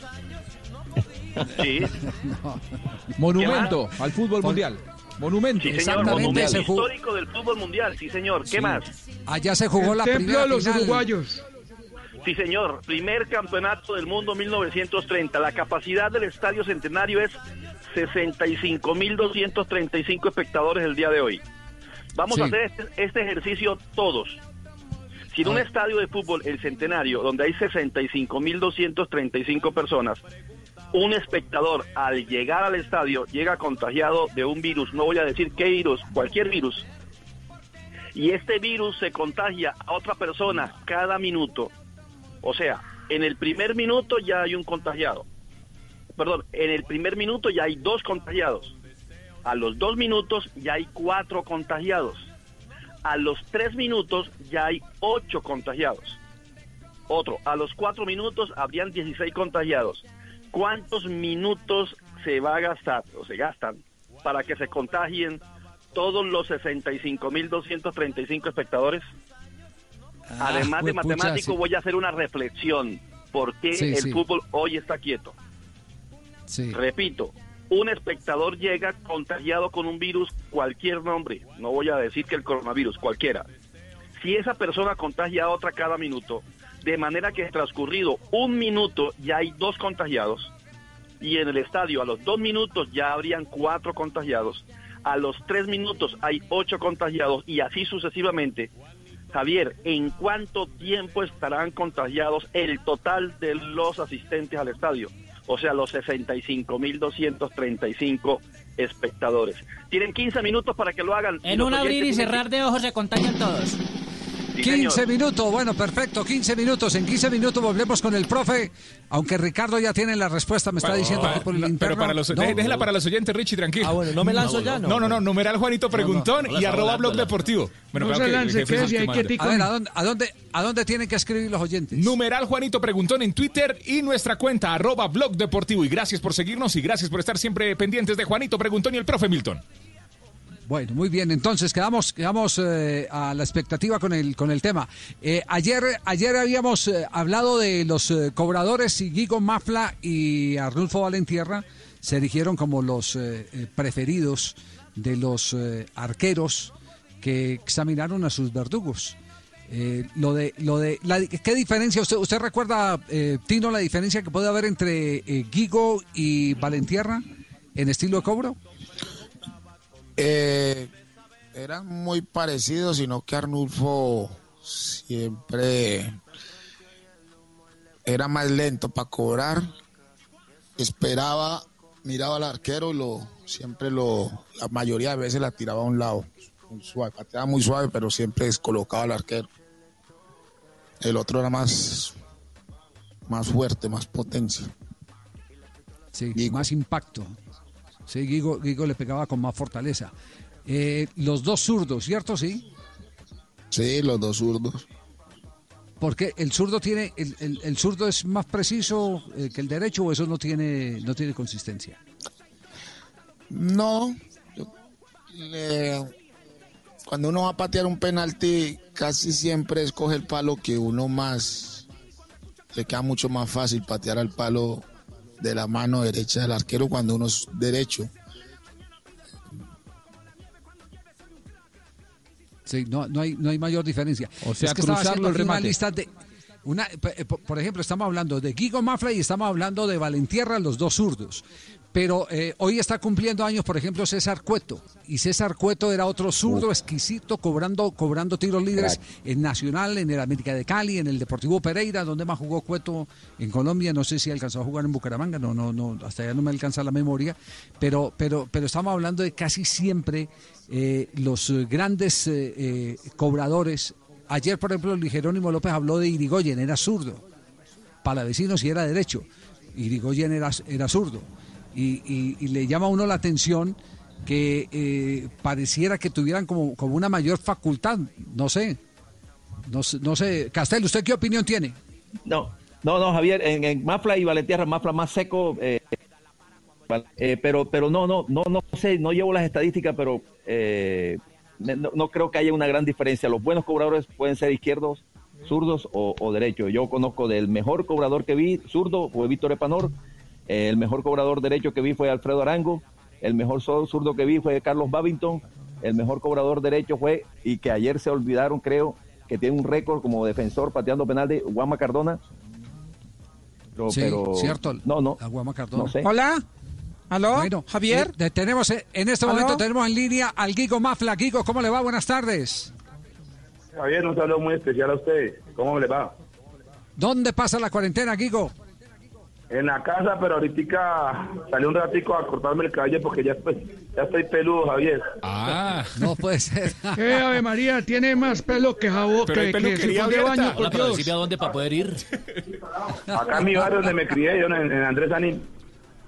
Voy a ir Ya. Guigo, eh, es que ayer eh, eh, conversando con varios arqueros concluyeron que entre Guigo Mafla y eh, Arnulfo Valentierra estaban los mejores cobradores de penalti que ellos eh, enfrentaron. Eh, para citar algunos eh, de los eh, de los invitados que, tuvimos, por ejemplo estuvo Breiner, estuvo eh, ¿quién más me, me- me- me recuerdan? ¿Quién más estuvo? Estuvo el enfermero Pérez, eh, algunos de ellos de los que estuvieron. Eh, us- ¿Usted se sentía fijazo? ¿Los técnicos le transmitían esa sensación de que con usted había seguridad para cobrar un penalti? ¿Qué ceremonia eh, establecía en el momento en que caminaba hacia la pelota? A ver, Javier, lo que yo te puedo decir por la experiencia propia es, primero, seguridad. que me quedaba siempre practicando y cuando eh, la hora de los partidos y, llegaba ese tipo de cobros siempre iba con mucha seguridad y, y iba concentrado siempre que, de que iba a hacer goles y casi la mayoría fueron. Eh, ¿Cuánto tiempo entrenaba después de los partidos, de- después de las eh, prácticas? ¿Cuánto A tiempo? ver, cuando se jugaba los fines de semana, el día domingo, el día jueves, viernes se practicaba un rato y el sábado se repasaba eh, lo que era la pelota quieta y ya llega uno como con la mente más despejada a la hora de, de enfrentar los partidos. Un tema de hábito, entonces, sí. Sí, de costumbre y aparte una virtud grande que, que Dios le dio a uno y sacarle mayor provecho y yo creo que, que eso es lo que yo hice siempre, dedicación, trabajo y por eso se vieron los resultados. ¿Cuánto calza usted, Guigo? Yo 39. 39. Entonces está dentro de la teoría de los que más duro le pegan a la pelota, porque usted le pegaba, era muy duro, muy fuerte, con colocación sí, pero muy fuerte. eh, eran los de pie chiquito. Sí, pues esa es la teoría, Javier, de que los que calzan pequeños pues toman casi toda eh, el esférico y, y le pueden pegar con más facilidad. Pero yo cuando empecé en esto del fútbol, en, en llegué al Deportivo Cali y empecé a practicar, antes se me iba muy alto, muy arriba, no llegaban al arco, entonces empecé primero pura técnica y después ya le fui dando más potencia. ¿Tuvo un profesor? No, Carlos Portela, que, que vivo siempre agradecido con él, que me ayudó mucho cuando, cuando yo llegué al Cali. Ya. ¿Y, y cuál fue su ídolo cobrando penaltis? Que usted diga, a, a este le tengo que seguir la huella. No, mucho, en Colombia mucho. Cobradores de penal y de tiro libre, Valentierra, como están nombrando ustedes, Rendón. Eh, ahorita sigo mucho a Quinterito, que, que es un referente y que le pega muy bien a, a los penales y a los tiros libres. ¿Y el arquero que le hacía ver chiquita la portería, quién era? No, me- me- se me hacía difícil siempre Córdoba. Córdoba no le puede marcar. Yo creo que en el fútbol, cuando lo enfrenté, un solo gol le- le- me, me parece que le marqué apenas. ¿Y por qué? ¿Qué, qué virtud tenía Córdoba que le hacía tan, tan imposible el, el convertirle? Se paraba primero en la mitad y empezaba a amagarme. Entonces ahí me, empezaba- me, me quedaba con la duda: ¿se la, ¿se la meto al palo del arquero o por encima de la barrera? Entonces me ponía a dudar y entonces ahí me, me, colocaba en, esa, en, en- en eso a mí. Por lo menos en, en, en esa parte me colocaba a mí a dudar. Sí, lo distraía. Sí, sí, y aparte metía muchos hombres en la barrera y, y se hacía como fuera de la barrera y me empezaba a amagar, a amagar, a amagar, entonces me, me, me- me daba mucha duda a la hora de ejecutar. Ya, y cuando era penalti, eh, eh, ¿tuvo un duelo de penalti con, eh, con Oscar Córdoba? Sí. Tuve uno que recuerdo muy bien, un clásico, cuando yo jugaba en el Deportivo Cali, estaba en el banco, se lesiona Andrés Estrada, ingreso y al momentico, como a los cinco minutos, hay un, una falta en el área que pitan penalti y, y siempre pateaba a un mismo, a un mismo lado. Y Leonel Güey le dijo algo a, a Córdoba y, y yo empecé a dudar y iba a, a patear un palo y, y cambié y, me, y, y lo erré y me lo tapó Córdoba un palo. Guigo, pues está en la galería de los recuerdos de los eh, rivales que tuvo y por supuesto de los hinchas eh, que lo vieron eh, vestir la camiseta. Eso era de- mucho de- jugador, de los hombre. clubes. ¿Verdad, Tulio? Sí. Sí, eso era mucho jugador. Al Guigo Mafla lo extrañamos mucho en el América. Guigo, un abrazo. Oiga, ¿usted por qué siempre jugó con la 22, hombre? A ver, eh, cuando yo llegué al Cali, eh, me dieron el número 14. Entonces, ya después, eh, cuando llegamos a los entrenos, empezaron a repartir uniformes y me pasaron a 16. Y era 16, era de la Gambeta Estrada. La Gambeta Estrada estaba en, en Selección Colombia de Mayores. Entonces, ese día entrené normal y todo. Cuando llega la Gambeta y yo con el número de él, yo le dije, papi, usted, usted, usted es Selección Colombia, usted es el, usted es el ídolo de acá, yo le entregué una. Entonces, el que manda. em- es el que manda. Empezamos a mirar números y estaba el 12, que era el arquero suplente, el número 1 era Calero. Y empezamos a revisar y escogí el 22 y, y me identifiqué con ese número y me empezó a gustar. Y ya la gente en, en todos los equipos que fui casi siempre usaba el mismo número y ya la gente me, me- me- se identifica con ese número conmigo. número, esos números para no pelear con nadie, miedoso. ¿Por qué? ¿Por qué? Lo dice el Tino. Se lo está diciendo el Tino a Frilla. Ah, no, pues si lo, si lo dice él hay que respetarlo. Miedoso. Lo que pasa es que te- Javier tenía el número 16 y era la gambeta. yo me acuerdo. Sí. Sí, dígame.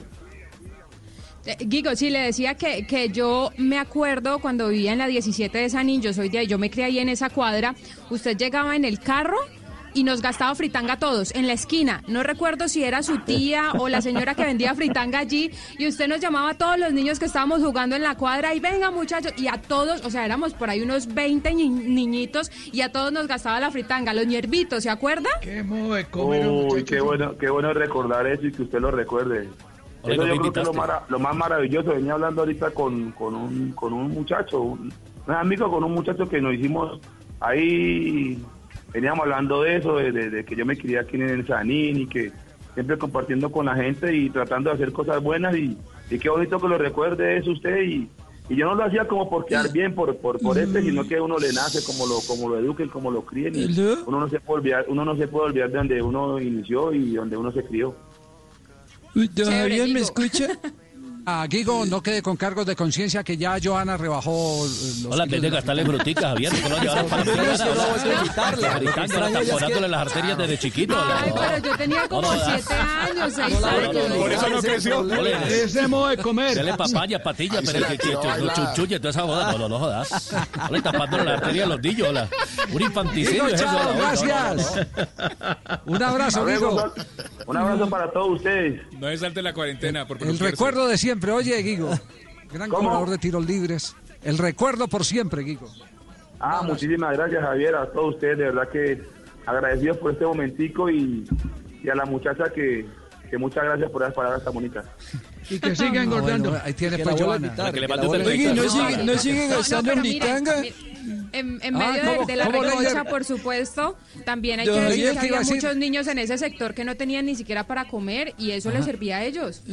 Yo Sí. quería, perdón ¿qué que me meta, Javier, que si, que si por favor, eh, que si me puede gastar fritanga, que yo mando a recogerla en un domicilio.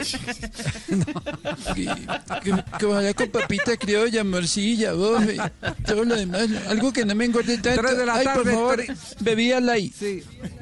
3 de la tarde, 36 minutos. Seguimos en Blog Deportivo. En estos tiempos de cuarentena, no se enrede del aburrimiento. Aquí está, desenredes en la red, Blog Deportivo. 3 de la tarde, 36 minutos. La inocencia de los niños en esta cuarentena. La inteligencia de los chicos. Papi, Dime, hijo. tengo una pregunta. ¿Qué es lo que las mujeres tienen entre sus piernas? ¿Qué? ¿Qué es lo que las mujeres tienen entre sus piernas? El paraíso, hijo. El paraíso.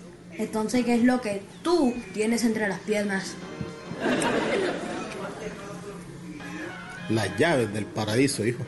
¡Ah, herda! Entonces el vecino te hizo un duplicado.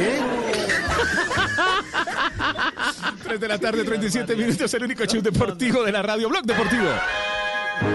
En estos tiempos de cuarentena, no se enrede del aburrimiento. Aquí está, desenredes en la red, Blog Deportivo.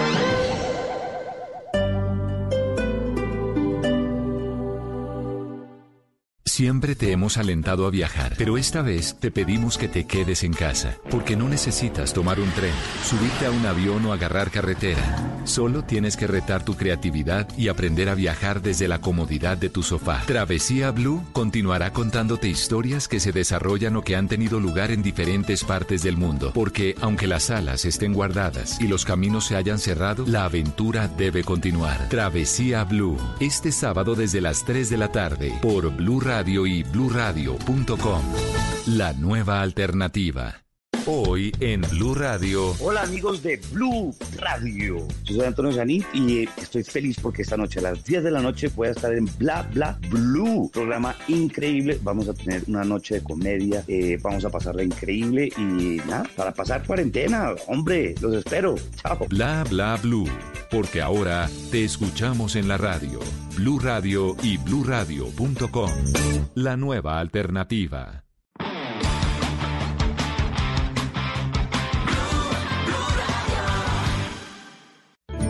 Coronavirus nos cayó de sorpresa y lo cambió todo, los horarios, los trabajos, las comidas, los planes, hasta la forma en que nos vestimos. Y también cambió el amor, la manera como nos relacionamos, Anita. Así es, pero seguimos estando hechos de historias, así que el amor está por encima de la pandemia. El amor en tiempo de coronavirus, este sábado a partir de las 10 de la mañana en Casa Blue. Casa Blue.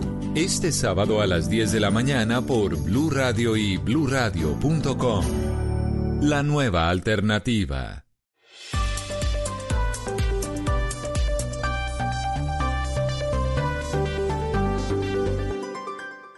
En Blue Radio, un minuto de noticias. 3 de la tarde, 39 minutos. La Fiscalía tomó decisiones sobre el proceso en contra de varios integrantes de la Arquidiócesis de Villavicencio por supuestos abusos y acosos en contra de menores. Que esta información la amplía María Camila Castro. ¿Quién tomó la decisión? María Camila Orozco, precisamente. Vamos a escuchar su informe. La decisión es del fiscal general Francisco Barbosa, quien priorizó el proceso y ordenó su traslado a Bogotá para que sea asumido por la Oficina para la Integración y Articulación del Enfoque de Género, Infancia y Adolescencia, que depende del despacho de la vicefiscal general de la Nación. En ese sentido, todas las actividades y acciones judiciales que se habían realizado por un fiscal seccional del Centro de Atención Integral de Víctimas de Villavicencio, que inició esta investigación, será eh, trasladado al nivel central en aras de garantizar la objetividad, independencia, celeridad y eficiencia en la administración de justicia. María Camila Orozco, Blue Radio. Gracias María Camila. En medio de la cuarentena nacional, la JEP le ha concebido la libertad a 45 personas. Isabela Gómez. Desde que comenzó la cuarentena en Colombia, la Sala de Definición de Situaciones Jurídicas de la JEP ha otorgado la libertad condicional a 30 exmiembros de la fuerza pública, entre ellos un teniente coronel. Asimismo, la Sala de Amnistía o Indulto le ha concedido la libertad a 15 exguerrilleros de las FARC. En medio de la emergencia, la JEP ha sesionado virtualmente y, entre otras medidas, estableció los lineamientos para el sometimiento de terceros y agentes del Estado diferentes a miembros de la fuerza pública. Ampliación de estas y otras noticias en blurradio.com. Sigan conectados con Blog Deportivo y esperen Voz Populi.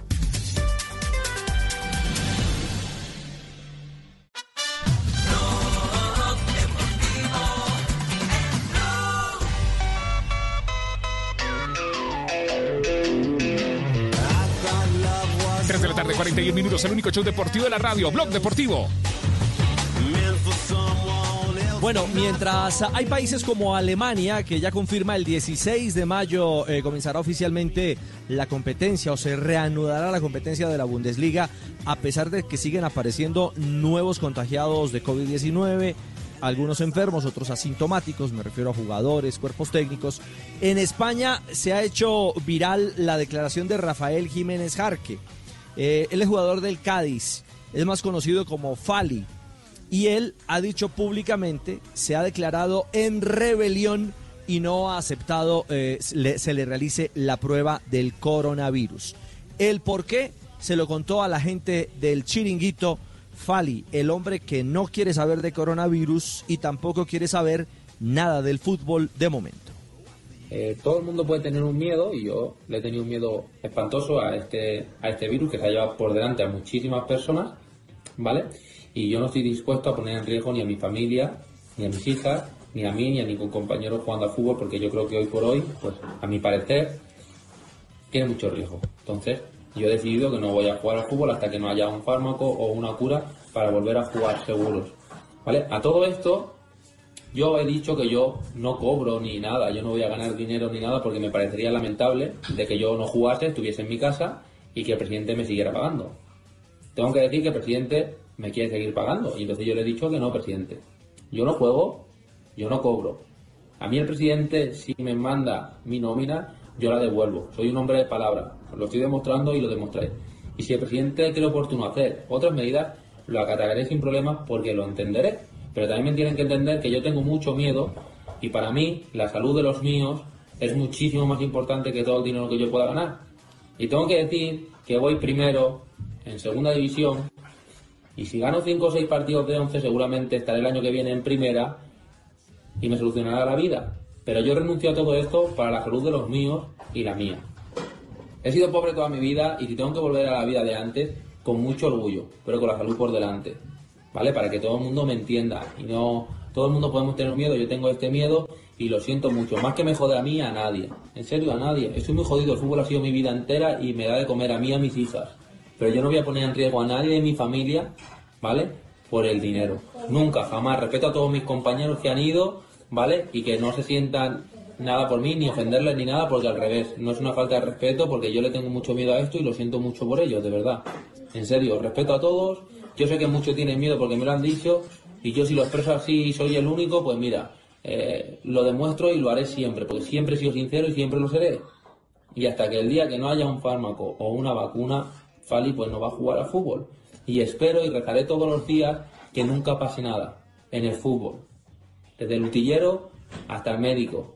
Tanto compañeros del Cádiz como compañeros de más. Todos los utilleros, todo el mundo, que no le pase nada, por favor. Ahora mismo yo creo mi pensamiento, que seguramente me equivocaré, seguro, a lo mejor. Pero espero que no tenga razón, por favor. Y si a alguien le pasa algo, alguien tiene que pagarlo. ¿Verdad? Es así. Si alguien se enferma o le pasa algo, no podemos dejarlo en vano. Entonces, espero que no, que se reanude la liga, que jueguen los 11 partidos, que no pase nada y el loco sea yo. Ojalá pase eso, de verdad. Y que me digan de todo, me da igual. Ojalá me digan a mí de todo, pero que no tengamos que lamentar nada. Qué testimonio este tan contundente, ¿no? Qué testimonio tan contundente. Esos son los jugadores que yo necesito, Javiercito, que no cobren. Que si no juegan, no cobren, solidaridad, sí. que, no, que, que por favor se unan con la causa, Sí, que decir, ¿no? Yo lo entiendo, pobre tipo, ¿eh?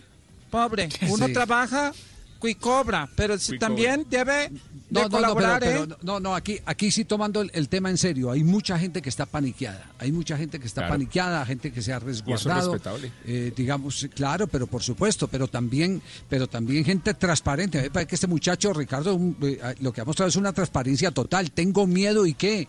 El miedo nadie me lo va a quitar, por eso no me paguen, que yo, yo- si tengo que volver a, a retirarme del fútbol y tengo que volver a otro, al trabajo que hacía antes, pues vuelvo al trabajo que hacía antes, pero por encima está la seguridad de mi, de mi familia, de mi entorno. Eso tiene un valor. No, no- no sé cómo la ve Tino. para hacerlo público. Esta, esta declaración. El, el valor para aceptar el miedo públicamente, para hacerse responsable de que sí, yo tengo miedo y lo declaro públicamente y no me da vergüenza. Dos, la responsabilidad que tiene al asumir de que si no trabaja, acepta las condiciones de que no, no, va, no va a cobrar. Y tres, por encima de todo, pone la salud de su familia, la de él, por supuesto de los suyos. Y cuatro, no Sí. le da miedo la consecuencia de que después más adelante pueda eh, retroceder en sus ingresos económicos y tiene que volver a una vida un poco, comillas, más normal. Tiene una, una claro. postura, Javier, extraordinaria. Me pareció excelente desde el punto de Indudablemente. vista humano. De un gran valor. Es, es valiente lo que acaba de hacer. Eh, en este momento acaba de terminar la audiencia en Argentina. Este es Burlando, el abogado Burlando. La audiencia de Villa en Buenos Aires. Del representante opuesta por Boca como entidad. No, no, me parece que tiene que ver con, con la elección de, de Villa, no, no tiene nada que ver con Boca. Personal. Boca se ha, se ha alejado de- del tema, sí, sí, sí. sí. Doctor Burlando, me dicen que ratificó que cuando él se va de la casa, eh, ella no tenía ningún golpe. Y por otra parte, que ella lo golpeó a él y lo agredió verbalmente. ¿Lo ratificó hoy? Claro, sa- ¿sabes cuál fue la última pregunta mía? Para, para, para, para pegarle una bofetada a la versión de, de este chico. Le pregunté, ¿usted tiene conocimiento que le hicieron pericias este, psicológicas y ambientales donde dice que en la escala de riesgo este, Daniela vivió este, violencia de género escala muy grave o número 11? ¿Qué le voy a decir?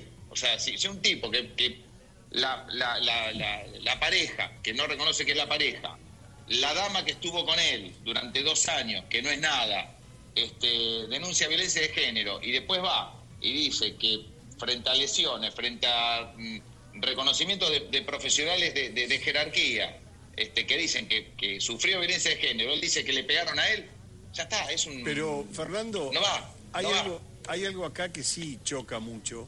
El hecho de subestimar la relación, hablar de una noviecita o quitarle voltaje afectivo a la, a la relación, no parece tener mucha... eh, Mejor dicho, lo tienen Juanjo contra la pared a Sebastián Villa en este momento. Por lo menos si el juicio Sí, fuera en los sí. medios, estaría condenado.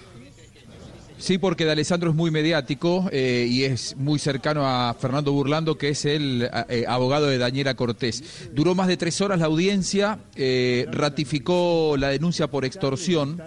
Eh, eh, el arranque, el arranque de Fernando Burlando me parece que es lo más eh, jugoso. Eh, Sebastián me dirá si podemos escucharlo, en donde cuenta técnicamente exactamente qué fue lo que pasó hoy. Cuando Sebastián nos diga, podemos poner al aire lo que fue el inicio de Fernando. Lo escuchamos. Aquí está, aquí está, aquí está. Escúchenla aquí en Blog Deportivo.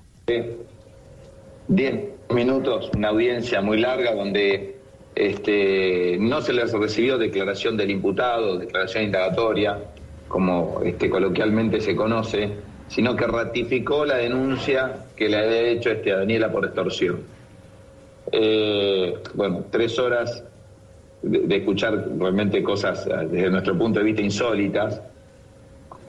Creo yo que cuando tenga acceso este, Daniela eh, a la declaración se va a enojar mucho, no le va a gustar, no le va a gustar lo que dijo este, este hombre. ¿Sabes que lo- los hombres a veces somos realmente, pero pucha, no, no tenemos, no tenemos esa, esa inteligencia para darnos cuenta este, realmente qué, qué es lo que no, nos conviene, ¿no? Porque eh, esto va a generar realmente una, una guerra, una guerra que no estaba desatada. Eh, Daniela lo único que había hecho es denunciar eh, un episodio eh, para, para evitar realmente este, males peores. Pero después de lo, de lo que declaró este chico, este pibe, olvídate, mañana eh, sin, sin empieza entrar, sin entrar la escalada sin, sin entrar, mediática. sin entrar en detalle, Fer, Y porque mira, que yo, una de las últimas preguntas que le hice, o sea, siempre trató de alejarse de la relación, Villa, diciendo que, que ella no era nada, que era una novia, que no era pareja, que no convivían. Entonces yo le pregunto, no convivían. Cuando venía a Argentina, ¿dónde pernoctaba? Ah, no, estaba 15, 20 días conmigo, 30 días, después se iba a Colombia, volvía y siempre hacía esto, ¿no? Entonces se, se trató de alejar, diciendo que eran novios o noviecitos. En un momento este, le digo, dígame, este, eh, ¿ustedes tienen anillo de compromiso? No, tenemos anillo, pero no es de compromiso. Ella tiene uno, igual al mío, lo compramos juntos. O sea, son cosas que a la mujer realmente eh, la lastiman. ¿no? Vos de- Bueno, aquí, aquí lo que una está guerra, quedando dijo claro Javi. es que, eh, Ju- Juanjo, aquí lo que está quedando claro es que eh, jurídicamente está muy mal asesorado eh, Villa. Está hablando de Sí. cosas que, que- que se le pueden devolver facilísimo con, con un abogado bien eh, eh, eh, canchero como, como parece tener la, Como Burlando. la pareja de Villa. Uy, va a ser bien Sí, sí, complicado. Es, es el abogado eh, más difícil y más inconveniente para tener enfrente, Javi. Si alguna vez eh, usted tiene alguna demanda en Argentina, el número seguramente no. Lo peor que le puede pasar es que Burlando esté del otro lado. La verdad es que es eh, muy eficiente, pero además está el mediático, que lo que genera mucho también es la condena social. Después lo importante es la condena de la justicia, eso está claro. Pero digo, aparece tanto en los medios y del lado de Villa hay tanto silencio que la verdad eh, me parece que a Villa le va a costar mucho poder recuperar su vida pública después de todo esto. A a mí me parece que todo esto, más allá de que después va a dictaminar la justicia, lo que le está pasando hoy por hoy a Villa es que está quedando muy mal parado porque Burlando habla constantemente y su abogado todavía no se le conoce la voz.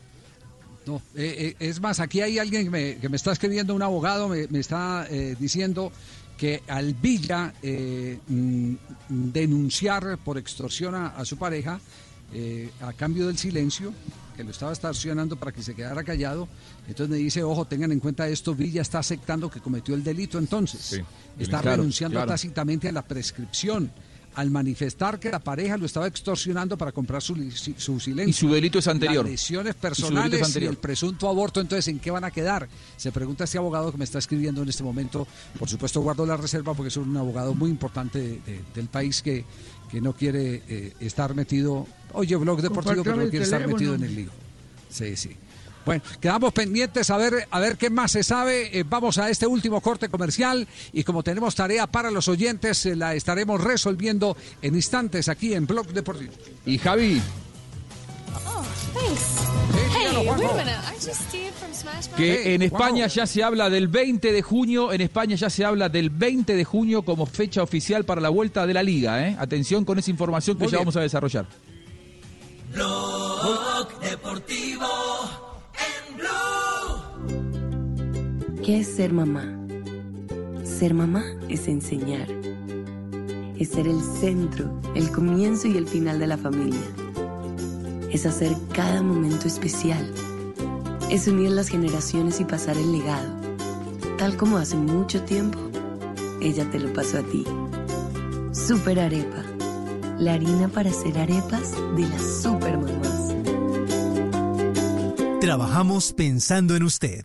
Estás escuchando Blue Radio. Es hora de volver al trabajo desde casa. Demostremos que estando lejos estamos más conectados que nunca. Es tiempo de cuidarnos y querernos. Banco Popular. Siempre se puede. Hoy es momento de quedarnos en casa y cuidar a los que tanto han dado por nosotros. Esa es nuestra manera de darles las gracias. Demostremos que somos capaces de ver el lado positivo de cada situación. Unámonos y volvamos a conversar en familia. Saquemos los juegos de mesa y convirtamos este momento en un espacio de amor y reflexión para volver a lo esencial.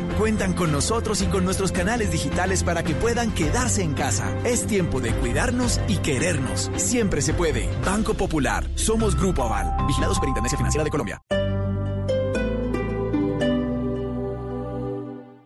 Los retos del mundo de cara a la educación virtual, lo que está pasando en nuestro país, qué dicen los expertos, cuáles son las recomendaciones. De esto estaremos conversando en Generaciones Blue. Generaciones Blue, este domingo a las 12 del día. Generaciones Blue por Blue Radio y bluradio.com. La nueva alternativa. Este fin de semana en, En Blue Jeans, el sábado, cómo emprender con éxito sin dinero, habiendo fracasado en el pasado y sin resultados en el actual emprendimiento. Juan Diego Gómez, el youtuber número uno de educación financiera en el mundo, nos orienta. El domingo, el triquini es hoy de gafas, tapabocas y chancletas, la terrible situación del sector hotelero y turístico y cómo se viajará después de la cuarentena. Bienvenidos a toda la música y el entretenimiento en el Blue Jeans de Blue Radio. En Blue Jeans, todo este fin de semana por Blue Radio y bluradio.com. La nueva alternativa.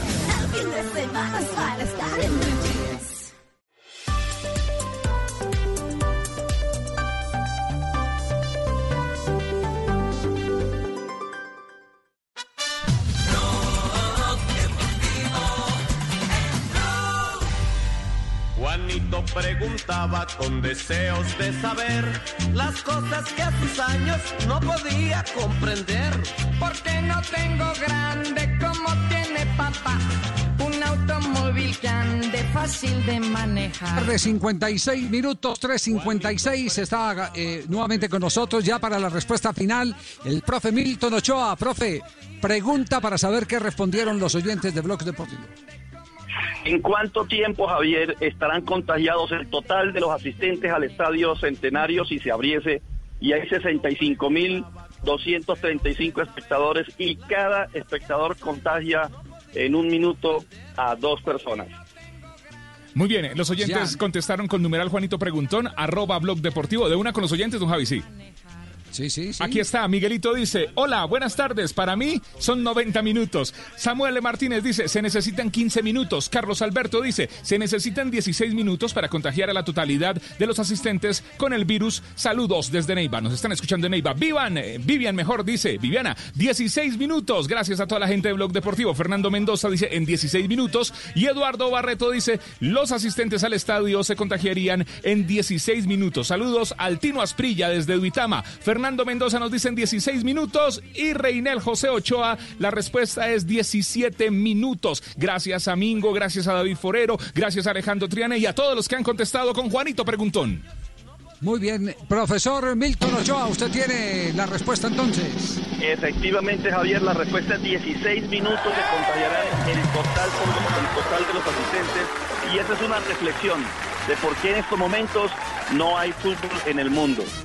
Sería muy fácil en un estadio de fútbol contagiar a todo el estadio en menos de un tiempo de juego. Bueno, ¿y por qué no comparte con nosotros cómo es el proceso eh, matemático. para eh, llegar a ese resultado? Es una potenciación, Javier, se, se, se eleva, en este caso 2 a la, a la 16 y sale. Sería 32.768 eh, contagiados un minuto antes, en el minuto 15, y en el minuto 16, 65.500 personas estarían contagiadas. Eh, es elevar el número 2 a la 16 y esa es la respuesta correcta. No, profe, nosotros le hicimos, no, profe, profe. No. O dividir en cuatro y No, listo, nosotros papi. le hicimos diferente, sí. Yo la fui haciendo minuto por minuto. Pues dividir en cuatro. Co- Cogimos 65.235 y lo dividimos en dos y después lo dividimos en cuatro, en, do- en dos otra vez. Ah, perfecto, perfecto. También Sí, se puede hacer sí, así. sí. Ah.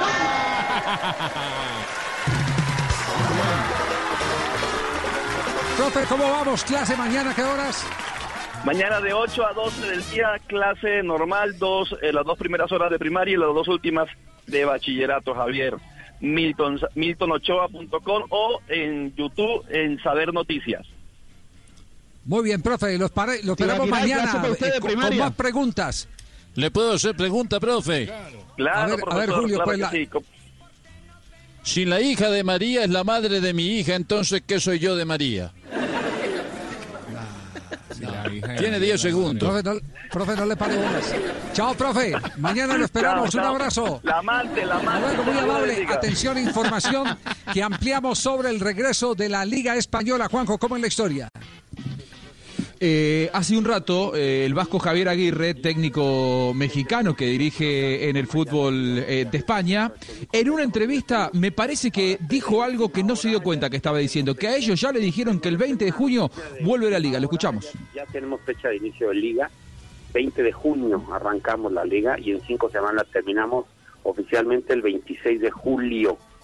Se jugará, este, se jugará eh, domingos, sábados, domingos, miércoles, jueves, sábados, domingos, miércoles, jueves, son 11 fechas del 20 de junio al 26 de julio. Me lo acaban de informar ya la liga oficialmente, por eso estoy muy contento porque ya tenemos ahora sí que calendarizar los entrenamientos. Bueno, ya empezamos mañana, afortunadamente pasamos las pruebas y mañana por la tarde tengo les tengo una noticia de Lo dijo para nuestros amigos de Marca Sport en Bueno, España. Se, se anticipó a todos, ¿no? Sí. Eh, el técnico del Leganés, el, el mexicano Javier Aguirre. Me parece que Tebas no va a estar muy contento, pero bueno, ya casi que lo oficializó. Creo que es una información eh, que hay que tener en cuenta, porque él dijo que a él ya se lo dijeron oficialmente de la federación, Javi. Pues claro, él, él- él es parte ya o- o- o- oficial, eh, digámoslo así, la notificación no llegue a través de los canales de la federación o de la liga profesional. A él si le dicen, Ahí tenemos la "Alístese chiva". que vamos a arrancar, es porque ya a él le llegó la oficialización, que no se ha compartido con el resto. Pero, pero eh, eh, tenemos que seguir con noticias eh, de tipo judicial. Ustedes recuerdan a Jonathan Fabro, aquel jugador que fue campeón con el Once Caldas y jugó la final intercontinental de clubes en Japón en el 2004, que perdió Once Caldas frente al Porto. Eh, hoy Tuvo el penal es en pies, también ¿no? Que le daba el noticia judicial. ¿Cómo, cómo? Tuvo, tuvo el penal que le daba el título. Si Fabro hacía el último penal, le ganaba al Porto de. Mourinho y lo terminó errando. Y después perdían por penal. Así es. Eh, ¿Qué ha Bueno. pasado con Fabro hoy? Porque la justicia argentina ha tenido que ver eh, también eh, eh, con el nombre del exjugador del Once Caldas. A causa del coronavirus hay muchísimos pedidos de prisión eh, domiciliaria para eh, mantener la salud de, del por el distanciamiento so- social de los presos en la Argentina. Bueno, se dieron un montón de liberaciones masivas que ha generado mucha polémica y muchos abogados, lógicamente, han intentado aprovechar esa situación. Es el caso del abogado de Jonathan Fabro que pidió en la última semana la prisión domiciliaria para su defendido y hoy le fue negada. Recordemos que eh, Fabro está en el penal de Marcos Paz cumpliendo una condena de 14 años, Javier, muchísimo tiempo, por eh, el abuso de una de sus sobrinas y ahijada. ¿eh? Esto fue absolutamente comprobado por audios, por video y por un montón de documentos que entregó la familia. Bueno, Jonathan Fabro pidió en las últimas horas la prisión domiciliaria, la cual le fue denegada, así que continuará con su condena en la prisión. Muy bien, y cerrando Blog Deportivo está María Isabel a esta hora. Ay, la mano acá y huele. ¿Cómo están todos ustedes? Muy bien, negrita. Ay, me contesta Fabito, él siempre tan lindo. En un día como hoy, en 1952, nace el arquero cordobés Enrique Vida- Vidallé, héroe de Argentino Junior en la final de la Copa Libertadores de 1985, cuando el bicho venció por penales 5 a 4 al América de Cali. En un día como hoy, en 1986, el Steaua de Bucarest logró el título de la Copa Europa luego de ganarle al Barcelona en la definición por penales. Y en un día como hoy, en el 2006, Zinedine Zidane juega su último partido a nivel de clubes. Fue en el empate 3 a 3 del Re- eh, con el Real Madrid ante Villarreal en el estadio Santiago Bernabéu. Eh, estaba en un día como hoy, en el hospital. Le dice, eh, señora, eh, ya vamos a comenzar el parto. Eh, ¿Desea usted que el padre del niño esté presente? Y la señora dice, no, prefiero que no, doctor, él no se lleva muy bien con mi marido. Oh, negrita. Ay, qué pecado. No. Por favor. Ah, Jorge, ¿qué tal? Qué vergüenza con usted. Qué pena, la idea era entregarle en alto. No, no, sí, sí. Claro que ya con los, es que, con, sí, con que- los, que los las carcajadas de la gente y toda esa vaina y tal. que son espontáneas. Luis, Pero, siga grabadas, por favor. pero para mientras que no volvemos digan a... que, que- que siempre es que contra Tibaquirá, y no señor, hay que resaltar que dio la- el otro camino a la respuesta del, de hoy. El otro camino, la otra guía. la Otro, respuesta. otro chiste, otro chiste. A ver, Quedó bien, papá, quedó bien papá, papá, papá, otro chiste. Dice, papá dice mamá que estás obsesionado con el móvil. Cállate, Alfonsiete.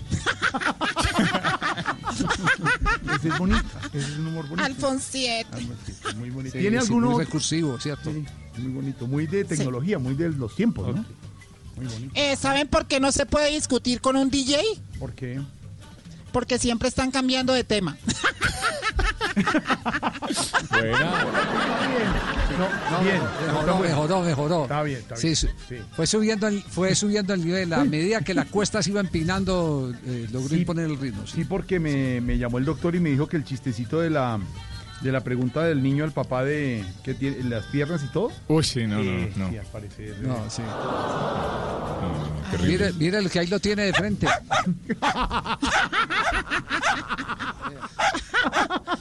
Ay, ay, ay, don Hay que Javi. hacer reír en esta época por el bien. Por el bien propio. Obvio. Sí, tiene razón. Ahí seguimos, señor.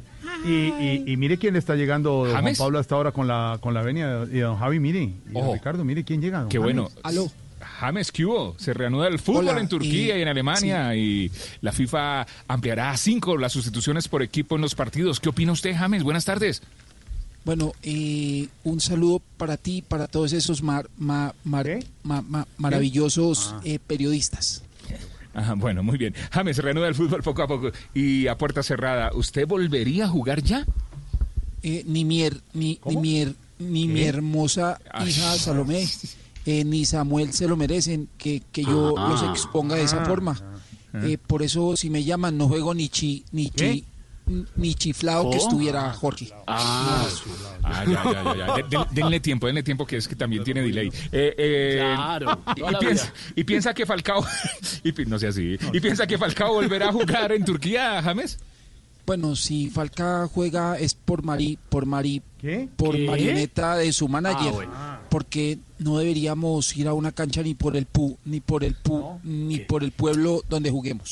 Por el fútbol, eh, exacto. sí. Ah, ya, ya. Ahí le dimos tiempo para, Sí, sí, digamos. sí, para que nos dé para que nos dé su opinión eh, frente a lo que propone la FIFA de pasar de 3 a 5 los cambios por partido, James. Eh, también tenemos al ex eh, jugador Gloria del fútbol colombiano, Leider. Leider, buenas tardes. Leider, nuestro Leider santafereño. Sí, buenas tardes, Jorge, tío Akira, Esteban, todos. Qué bien. Leider. ¿Qué más, hombre? Sí, sí, no, me parece bien que la No, piense Javier también, don Ricardo. Saluda a todos, Leider. Sí, a todos, a todos, al Tino, a todos, saludos. No, no, no, él no sabe que estamos aquí porque él co- cuando come no conoce. Espere, espere, espere, espere. Y eso que no he empezado a comer. Mire, le decía que me parece bien que la FIFA piense en la salud de los jugadores, los calendarios se van a apretar y es mejor tener dos jugadores frescos en la cancha a que el técnico en la banca adorne a dos. Uy, horneados. No lo voy a venir. Oh, a ver. Qué rico, unos horneados de pollo con verduras, costillitas, chicharrón. Mm, qué rico. No, pero mejor no hablemos de comida, que yo vine fue a hablar de fútbol. Sí, sí, sí. Eh, eh, algunos sugieren que para el regreso del fútbol tendríamos que utilizar tapabocas en la cancha. O ustedes, los jugadores, utilizar tapabocas en la cancha. ¿Qué opina de eso, Leider? Pues sería difícil para respirar, pero si toca, toca. Sí, Hay que prevenir claro. como sea que el virus toque las mucosas y que llegue hasta la vena. Claro, hasta la vena. y- la- Uy, avena. Vena, rico, avena. Una, una avena con pan de oro. A ver. Una chuleta de cerdo, espaguetis a la boloñesa y postre de ciruelas. y- uh. Lady, eh, le voy a preguntar. eh, Lady, no, Lady. ¿sí? ¿Y yo qué dije? Lady. Vamos a la grabación. Le voy a preguntar por algo sobre un ¿Quién es tema Lady? totalmente ¿Quién es Lady, distinto. tío, aquí, no? ¿Qué opina de las ¿Quién es Lady? interpretaciones? ¿En de- quién, quién estaba pensando, Juan? ¿Quién es Lady? A ver, la grabación. La grabación. Leider, le voy a preguntar algo sobre un tema totalmente distinto. ¿Qué opinas Juan de Pablo, las intersectaciones del ejército de los periodistas? A Tú ver. te metiste, tú te sales. ¿Quién es Lady? Yo dije Lady. Sí, ¿Quién es? Claro. Estaba A ver, pensando. Javier, ¿qué oyó? ¿Lady? Lady. Ok. Ricardo, ¿qué oyó? No yo.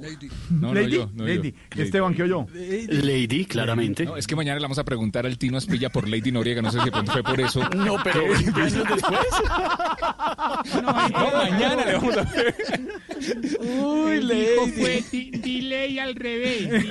revés. Tarcicio, Tarcicio, ¿qué entendió? Tarcicio. Una, una de Adriana Golosa, creo que. No. Lady. Saludos a Tarcicio que no están trabajando en este momento. Muy bien. Dios Oiga, les ha dado duro, les ha dado duro. Sí. Bueno, a ella siempre le han dado duro. Pero A ver, esto- hombre. Ay, hermano. ¿Por qué no se inventa una campaña para ayudar a Tarcicio?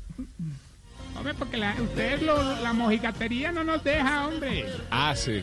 Oye, le tiene canción a la ¿Ah, nueva sí? inspiración de. Esta es la nueva inspiración. De nuevo, de nuevo, Maro, de nuevo. Esta, señoras y señores, en blog Populi es la nueva inspiración de Juan Pablo Tibaquira. Escuchen muy bien. Óigalo. Ah, ya, claro. Es que, es que esta canción fue hecha eh, para la mamá de Roberto Carlos. Entonces, como ya se viene el Día de las Mamitas, queríamos recordarla antes de conectarnos con Voz Populi. Para todos, la mamá es un ser muy especial. Igual, igual la sacaste perfecto. Es Lady, ¿sabes quién es? ¿Quién? Lady Diente.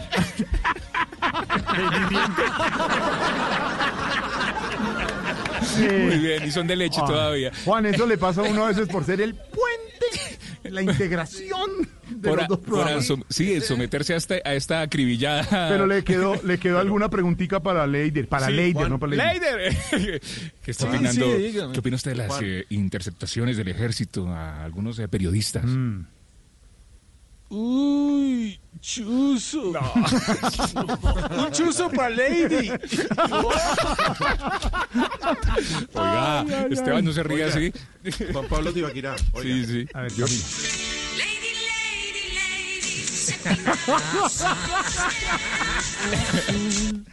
Qué Yo clásico. No sé, no sé De qué va. puede no ser de sé. millos. Eso va a quedar como con la cuarentona cuando llegue a la casa y le pregunten ¿y por qué te molestaba? No, es que No. no, no, mamá de Roberto el, el libreto, el libreto. O Lady le dice, ay, me estabas nombrando al aire.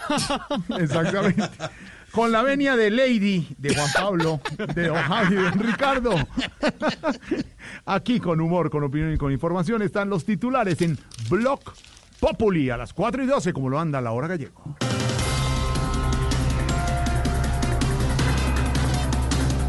Senado de la República se apresta a sesionar de forma presencial.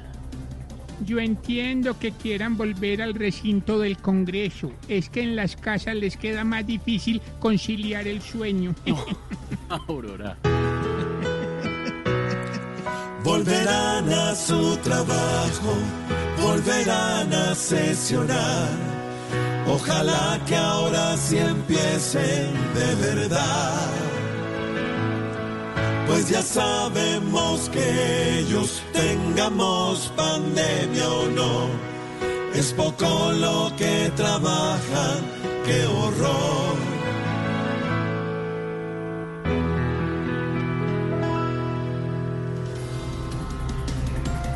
A investigación 19 gobernaciones y 17 alcaldías por posibles irregularidades en la pandemia. Deberían investigar es en las que no roban nada. Ahí sí está pasando algo irregular.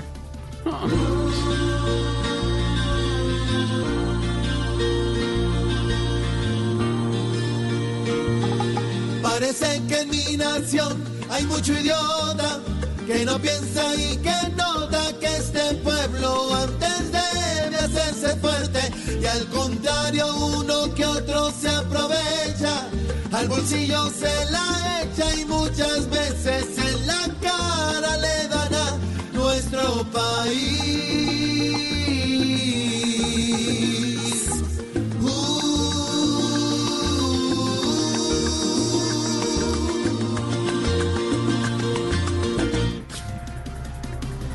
Procuraduría pide activar diálogo con Venezuela para repatriar colombianos.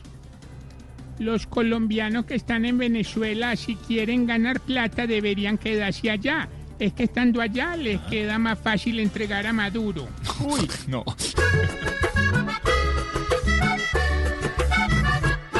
Pero cuando va a reinar la paz, la discordia ya nos choca. Va siendo hora de repatriar, o más de uno se sofoca. Antes que se desesperen, que hayan salidas para repatriarse. Sabemos que niños, madres y adultos que quieren pronto regresarse. Y así vamos iniciando Voz Populi con humor, con opinión, con información y con este mensaje lleno de esperanza. Las voces de Voz Populi que siempre, siempre vamos a estar acompañándolos.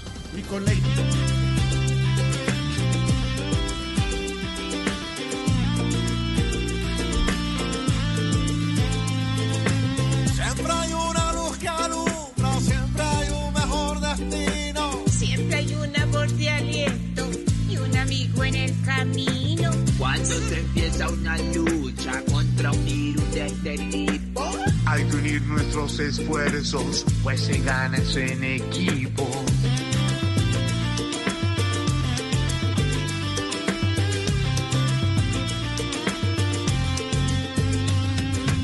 Y aunque todos hoy desde nuestro balcón saludemos con sacrificio, fuerza y con unión.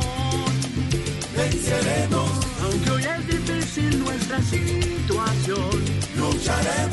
porque la fe, la fuerza y la ilusión las tenemos. ¡Qué boleta! Y aunque hoy nos produzca miedo, hasta una simple mirada, Si me cuidas, yo te cuido. No va a milanarnos nada. Esta prueba de la vida deja una gran enseñanza. Que no todo es con dinero y el que persevera alcanza.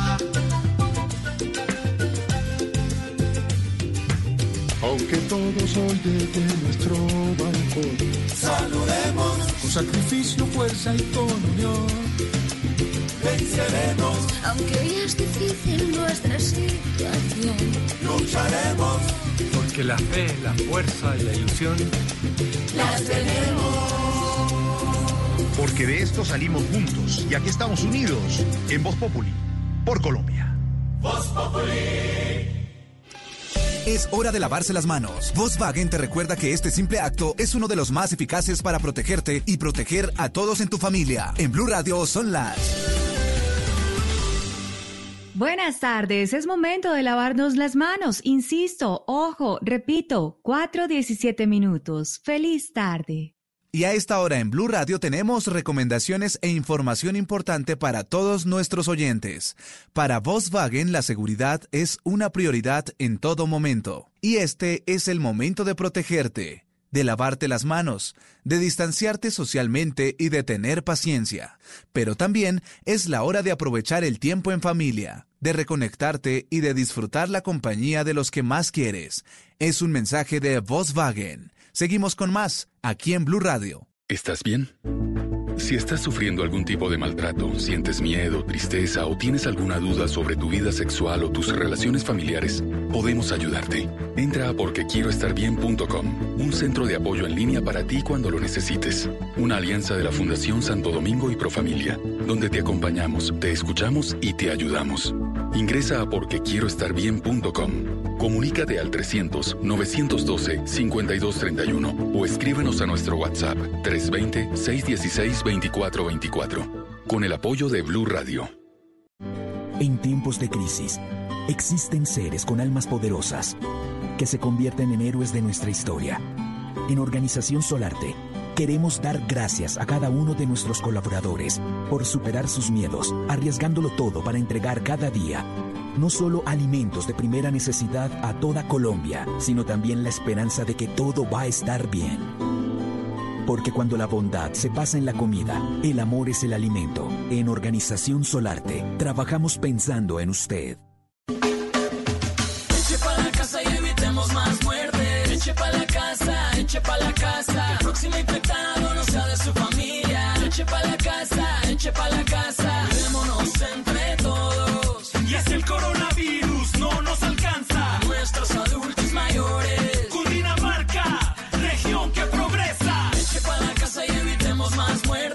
Eche pa' la casa, eche pa' la casa. Esa chuleta que es de cerdo deliciosa que tú probarás. Te encanta. No solo te encanta, la de todos los días te ayuda a fortalecer el sistema inmune de tu familia y también a ahorrar. Come más carne, pero que sea de cerdo, la de todos los días, por Colombia.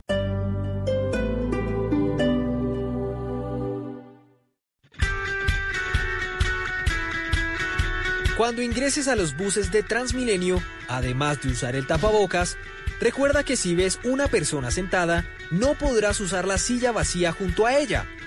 De esta forma conservas el metro de distancia requerido para viajar en el sistema y proteges tu vida y la de los demás.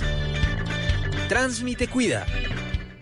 Hangouts, Zoom, Teams. Ahora está de moda reunirse virtualmente. Pero ¿cómo hace de falta una reunión entre amigos para una buena tardeada? Por eso vamos a reunirnos en Blue Radio para La Tardeada.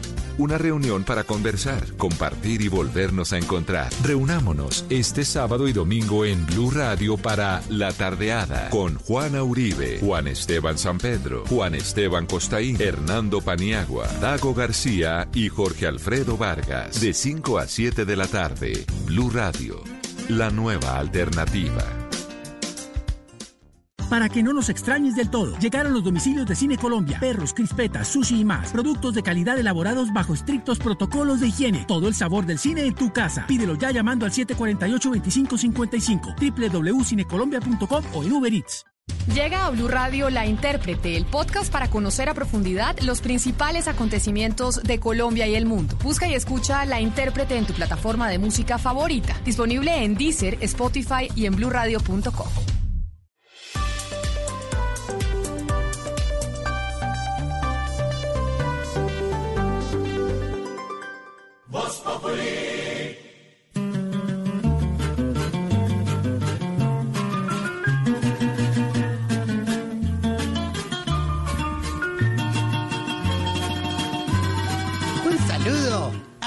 las mamaces que se vinculan al programa a esta hora. No se dice mamaces, no se dice mamaces. Que tiene a flor de labios. Cállese, papá, cállese. En el mes de las madres, el hogar geriátrico está de plaza Mi semes. madre es pequeñita, igual que una violeta. La pasaremos muy padre. Para el domingo ya tenemos una torta para que las abuelitas partan. Los versos a mi Lo único que nos preocupa es que antes del domingo las abuelitas partan. Feliz en el hogar. Y con ustedes, la Madre Teresa de la Bondad, la Madame Curie de todos los ancianos, La querida niña caperucita de los cuentos de hadas, La figura materna de las figuras en decadencia. Acaba de llegar eh, Don Maya No, con este mensajito no, lleno de bondad. Está igualito. A ver, chiflamicas, otro poquito de, de esta canción que ha hecho usted. A ver, otro poquito. Sí, señor. Es dueña de mis sueños. Todo el mundo está listo en Voz Populi ya para que toda la gente la viva con humor. que es mi madre, que ¿Qué sigue? La, la- la- la estrofa que le hizo a, a Lorena de María Auxilio, ¿cómo es, eh, chiflamicas? Sí, sí, sí. ¿Cómo es? Para las mamás. Doña Lorena y María Auxilio son dos grandes comediantes que Voz Populi tiene para todo el honor. Con sus voces alegran la gente que se sintoniza y con sus imitaciones les ponen a gozar. Qué bonito, qué lindo. Bravo, Qué bonito. Gracias, gracias. Qué bonito. ¿Y a Esteban? ¿Esto me lo la- pagan? Sí, también. La que le había escrito a Esteban, que usted me dijo que le tenía una escrita a Esteban, ¿cómo era? Ah, también. Sí, la de Esteban es muy ¿A bonita. quién, a quién? A Esteban, la, la de Esteban, que usted me dijo que la escrito a Esteban. Ah, sí, espere un momento que acá la tengo. Esteban está acá. Sí. Escribió varias. Por la H, por la H. Todos los millennials tienen su representante. Llegó Estevitan al micrófono gozón. ¿Al micrófono gozón Gozón. o al micrófono? Muy bonito, muy bonito. Como le gusta tanto hablar por el micrófono, Sí, es cierto. siempre se divierte las tardes con amor. Me divierto mucho con el micrófono. Ay, ay, ay. Bueno, señor, muchas gracias. ¿A quién iba a presentar entonces? ¡Ay, así! ha llegado el momento de participar ya. Ahí viene don Tarcisio corriendo, muy dispuesto a alegrar a la gente en Voz Populicia. ¡Bravo, Chino! Muy bien, muy bien, muy bien. Es una. Y aquí estaba esperando, aburrido me dejó. Yo pensé que el chiflamicas ya mismo hacía huevo. No, ¿qué le? ¿Pero Ay, por qué? no. Hay que dañar Dañó todo, todo lo bonito. dañó todo lo bonito. Digamos, bonito, inspirados en las mamás, en el micrófono de Esteban, todo es como bonito, unos detalles bonitos. Sí, sí, claro, claro, sí, claro. Sí. Hombre, No, la verdad hay que agradecerle al Chiflis qué introducción tan bonita en este Sí. mes maravilloso de las madres. Sí, Estuve al borde del llanto. muy bonito. La lágrima asomaba en el ojo. No puede ser. Sí, definitivamente. Con ese llanto que todos sentimos, Jorge, Mm. Tranquilo, tranquilo. me siento, tranquilo. como diría la novia del costeño, Mm. Lo tengo entre pecho y espalda. No, a ver, pero ¿por qué? ¿Pero por qué? ¿Por qué? Te explico por qué. No, no, ¿por qué tienen que todo, todo siempre por ese lado? ¿Por qué todo siempre por ese lado? No, ahorita porque es mejor, digamos, el otro ya tendría pues uno que hablar con la doctora Flavia y todo. No, hombre, no, le estoy diciendo por el lado grosero, de, de doble sentido, no, de verdad. ¿Qué le pasó? ¿Qué le- Ah, no es te había entendido. ¿Y por qué hace ese Una ruido? ¿Y por qué- exclamación. ¿Por qué hace ese ruido? ¡Ah! Por- diga, ah, es no una exclamación de exclamación. sorpresa, de incertidumbre, ¿cierto? Sí. Es, digamos, es que la radio, la radio, digamos, cautiva por esas, esas, in- esas inflexiones que se hacen a la voz. Mm. Mm, debe ser Marito, eso. salud, No, salud, No, salud de nada. Salud, ¿cómo Gracias así? por este traguito que me mandaste, de verdad. No debía molestarte. Gracias. No, no me mandó Pero ningún trago. ¿Qué le pasa? Aquí vino Marco. No, ¿cómo se le ocurre? ¿Qué le mandó? ¿Qué le mandó? Tarcicio, cuente. Amarillelo. No le mandé bueno. nada ni a Miguel. Sin estampillar. ¿Cómo se le ocurre, hombre? que los impu- bueno, bueno. impuestos siempre hay que pagar y en este momento Ah, mucho ¿para más. Sí, claro, claro. Los impuestos hay que pagarlos. ¡Claro! Claro. Para que no haya más UCIs. ¿Qué le pasa? Ahorita no me molestéis. Ah, con esta celebración de madres, estoy más encartado que Adel con la ropa ancha que le quedó. No, hombre. Sí, sí, ahora, ahora, vos sabés de lo que estoy hablando, Sí, vos más señor. que nadie Sí, sabe. señor. Sí. La ventaja es que vos la guardaste y otra vez la estás No, usando. es cierto. ¿Qué le pasa? Eso sí. No, no, no toda, no toda. Ay, que, eh, la- hay que ser honestos y este año va a ser muy duro celebrar el Día de la Madre, man. Esperando por los mariachis. Mm, Hay que uno contrate una serenata de mariachis por Zoom, hermano. mm. Y mínimo Chévere. tienen una pésima señal. No, no, ¿y por qué lo dice? Oye, porque si, si usan una van de ocho puestos para 20 mariachis, me imagino que usan el internet de un solo celular para todo el grupo, hermano. No, no, o sea, no, hombre. Ay, no. O sea, No, que lo, lo- lo bueno también de este, de este aislamiento ahora es que esta semana he visto en las redes sociales que hay mucho artista regalando el talento para las madres, un país ¿Sí? bonito. Ah, eso está bonito. Incluso ayer eh, bonito. el maestro, ¿cómo es que se llama? Arjona, Ricardo Arjona, el ídolo de Ah, ¿te Santiago. gusta Santiago? Sí, sí, sí. eh, por, por él me enteré. Estuvo transmitiendo un, un concierto en vivo por esa cosa del Zoom. Hermano, pero eh, no se le escuchaba, hermano, y toda la No gente feliz, No. agradecida, hermano. Pues ahora, agradecida porque no se le escuchaba. No, hombre. No, hombre. Es verdad, muy bonito porque el man ahí vea. Y dele. Y la gente, ¿verdad? Y el man, claro, creía que todo el mundo. Oiga, estamos recibiendo donaciones de, de todo tipo para las madres. Ajá. Ayer, por ejemplo, llegaron unos artículos con los que las viejitas van a poder hablar y socializar mucho en esta cuarentena. Qué bueno. ¿Sí? Qué bueno. No, una man- Qué bueno. ¿Pero qué? ¿Dispositivos móviles o qué? no, no, no, no, maticas para el jardín. Ah, Pero, ya ve. Esteban, es- Esteban, por eso, por eso, Por eso no le por eso pregunto. no le pregunto yo, porque es que usted porque- le pregunta y cae otra vez en ese ese chiste. señor. No.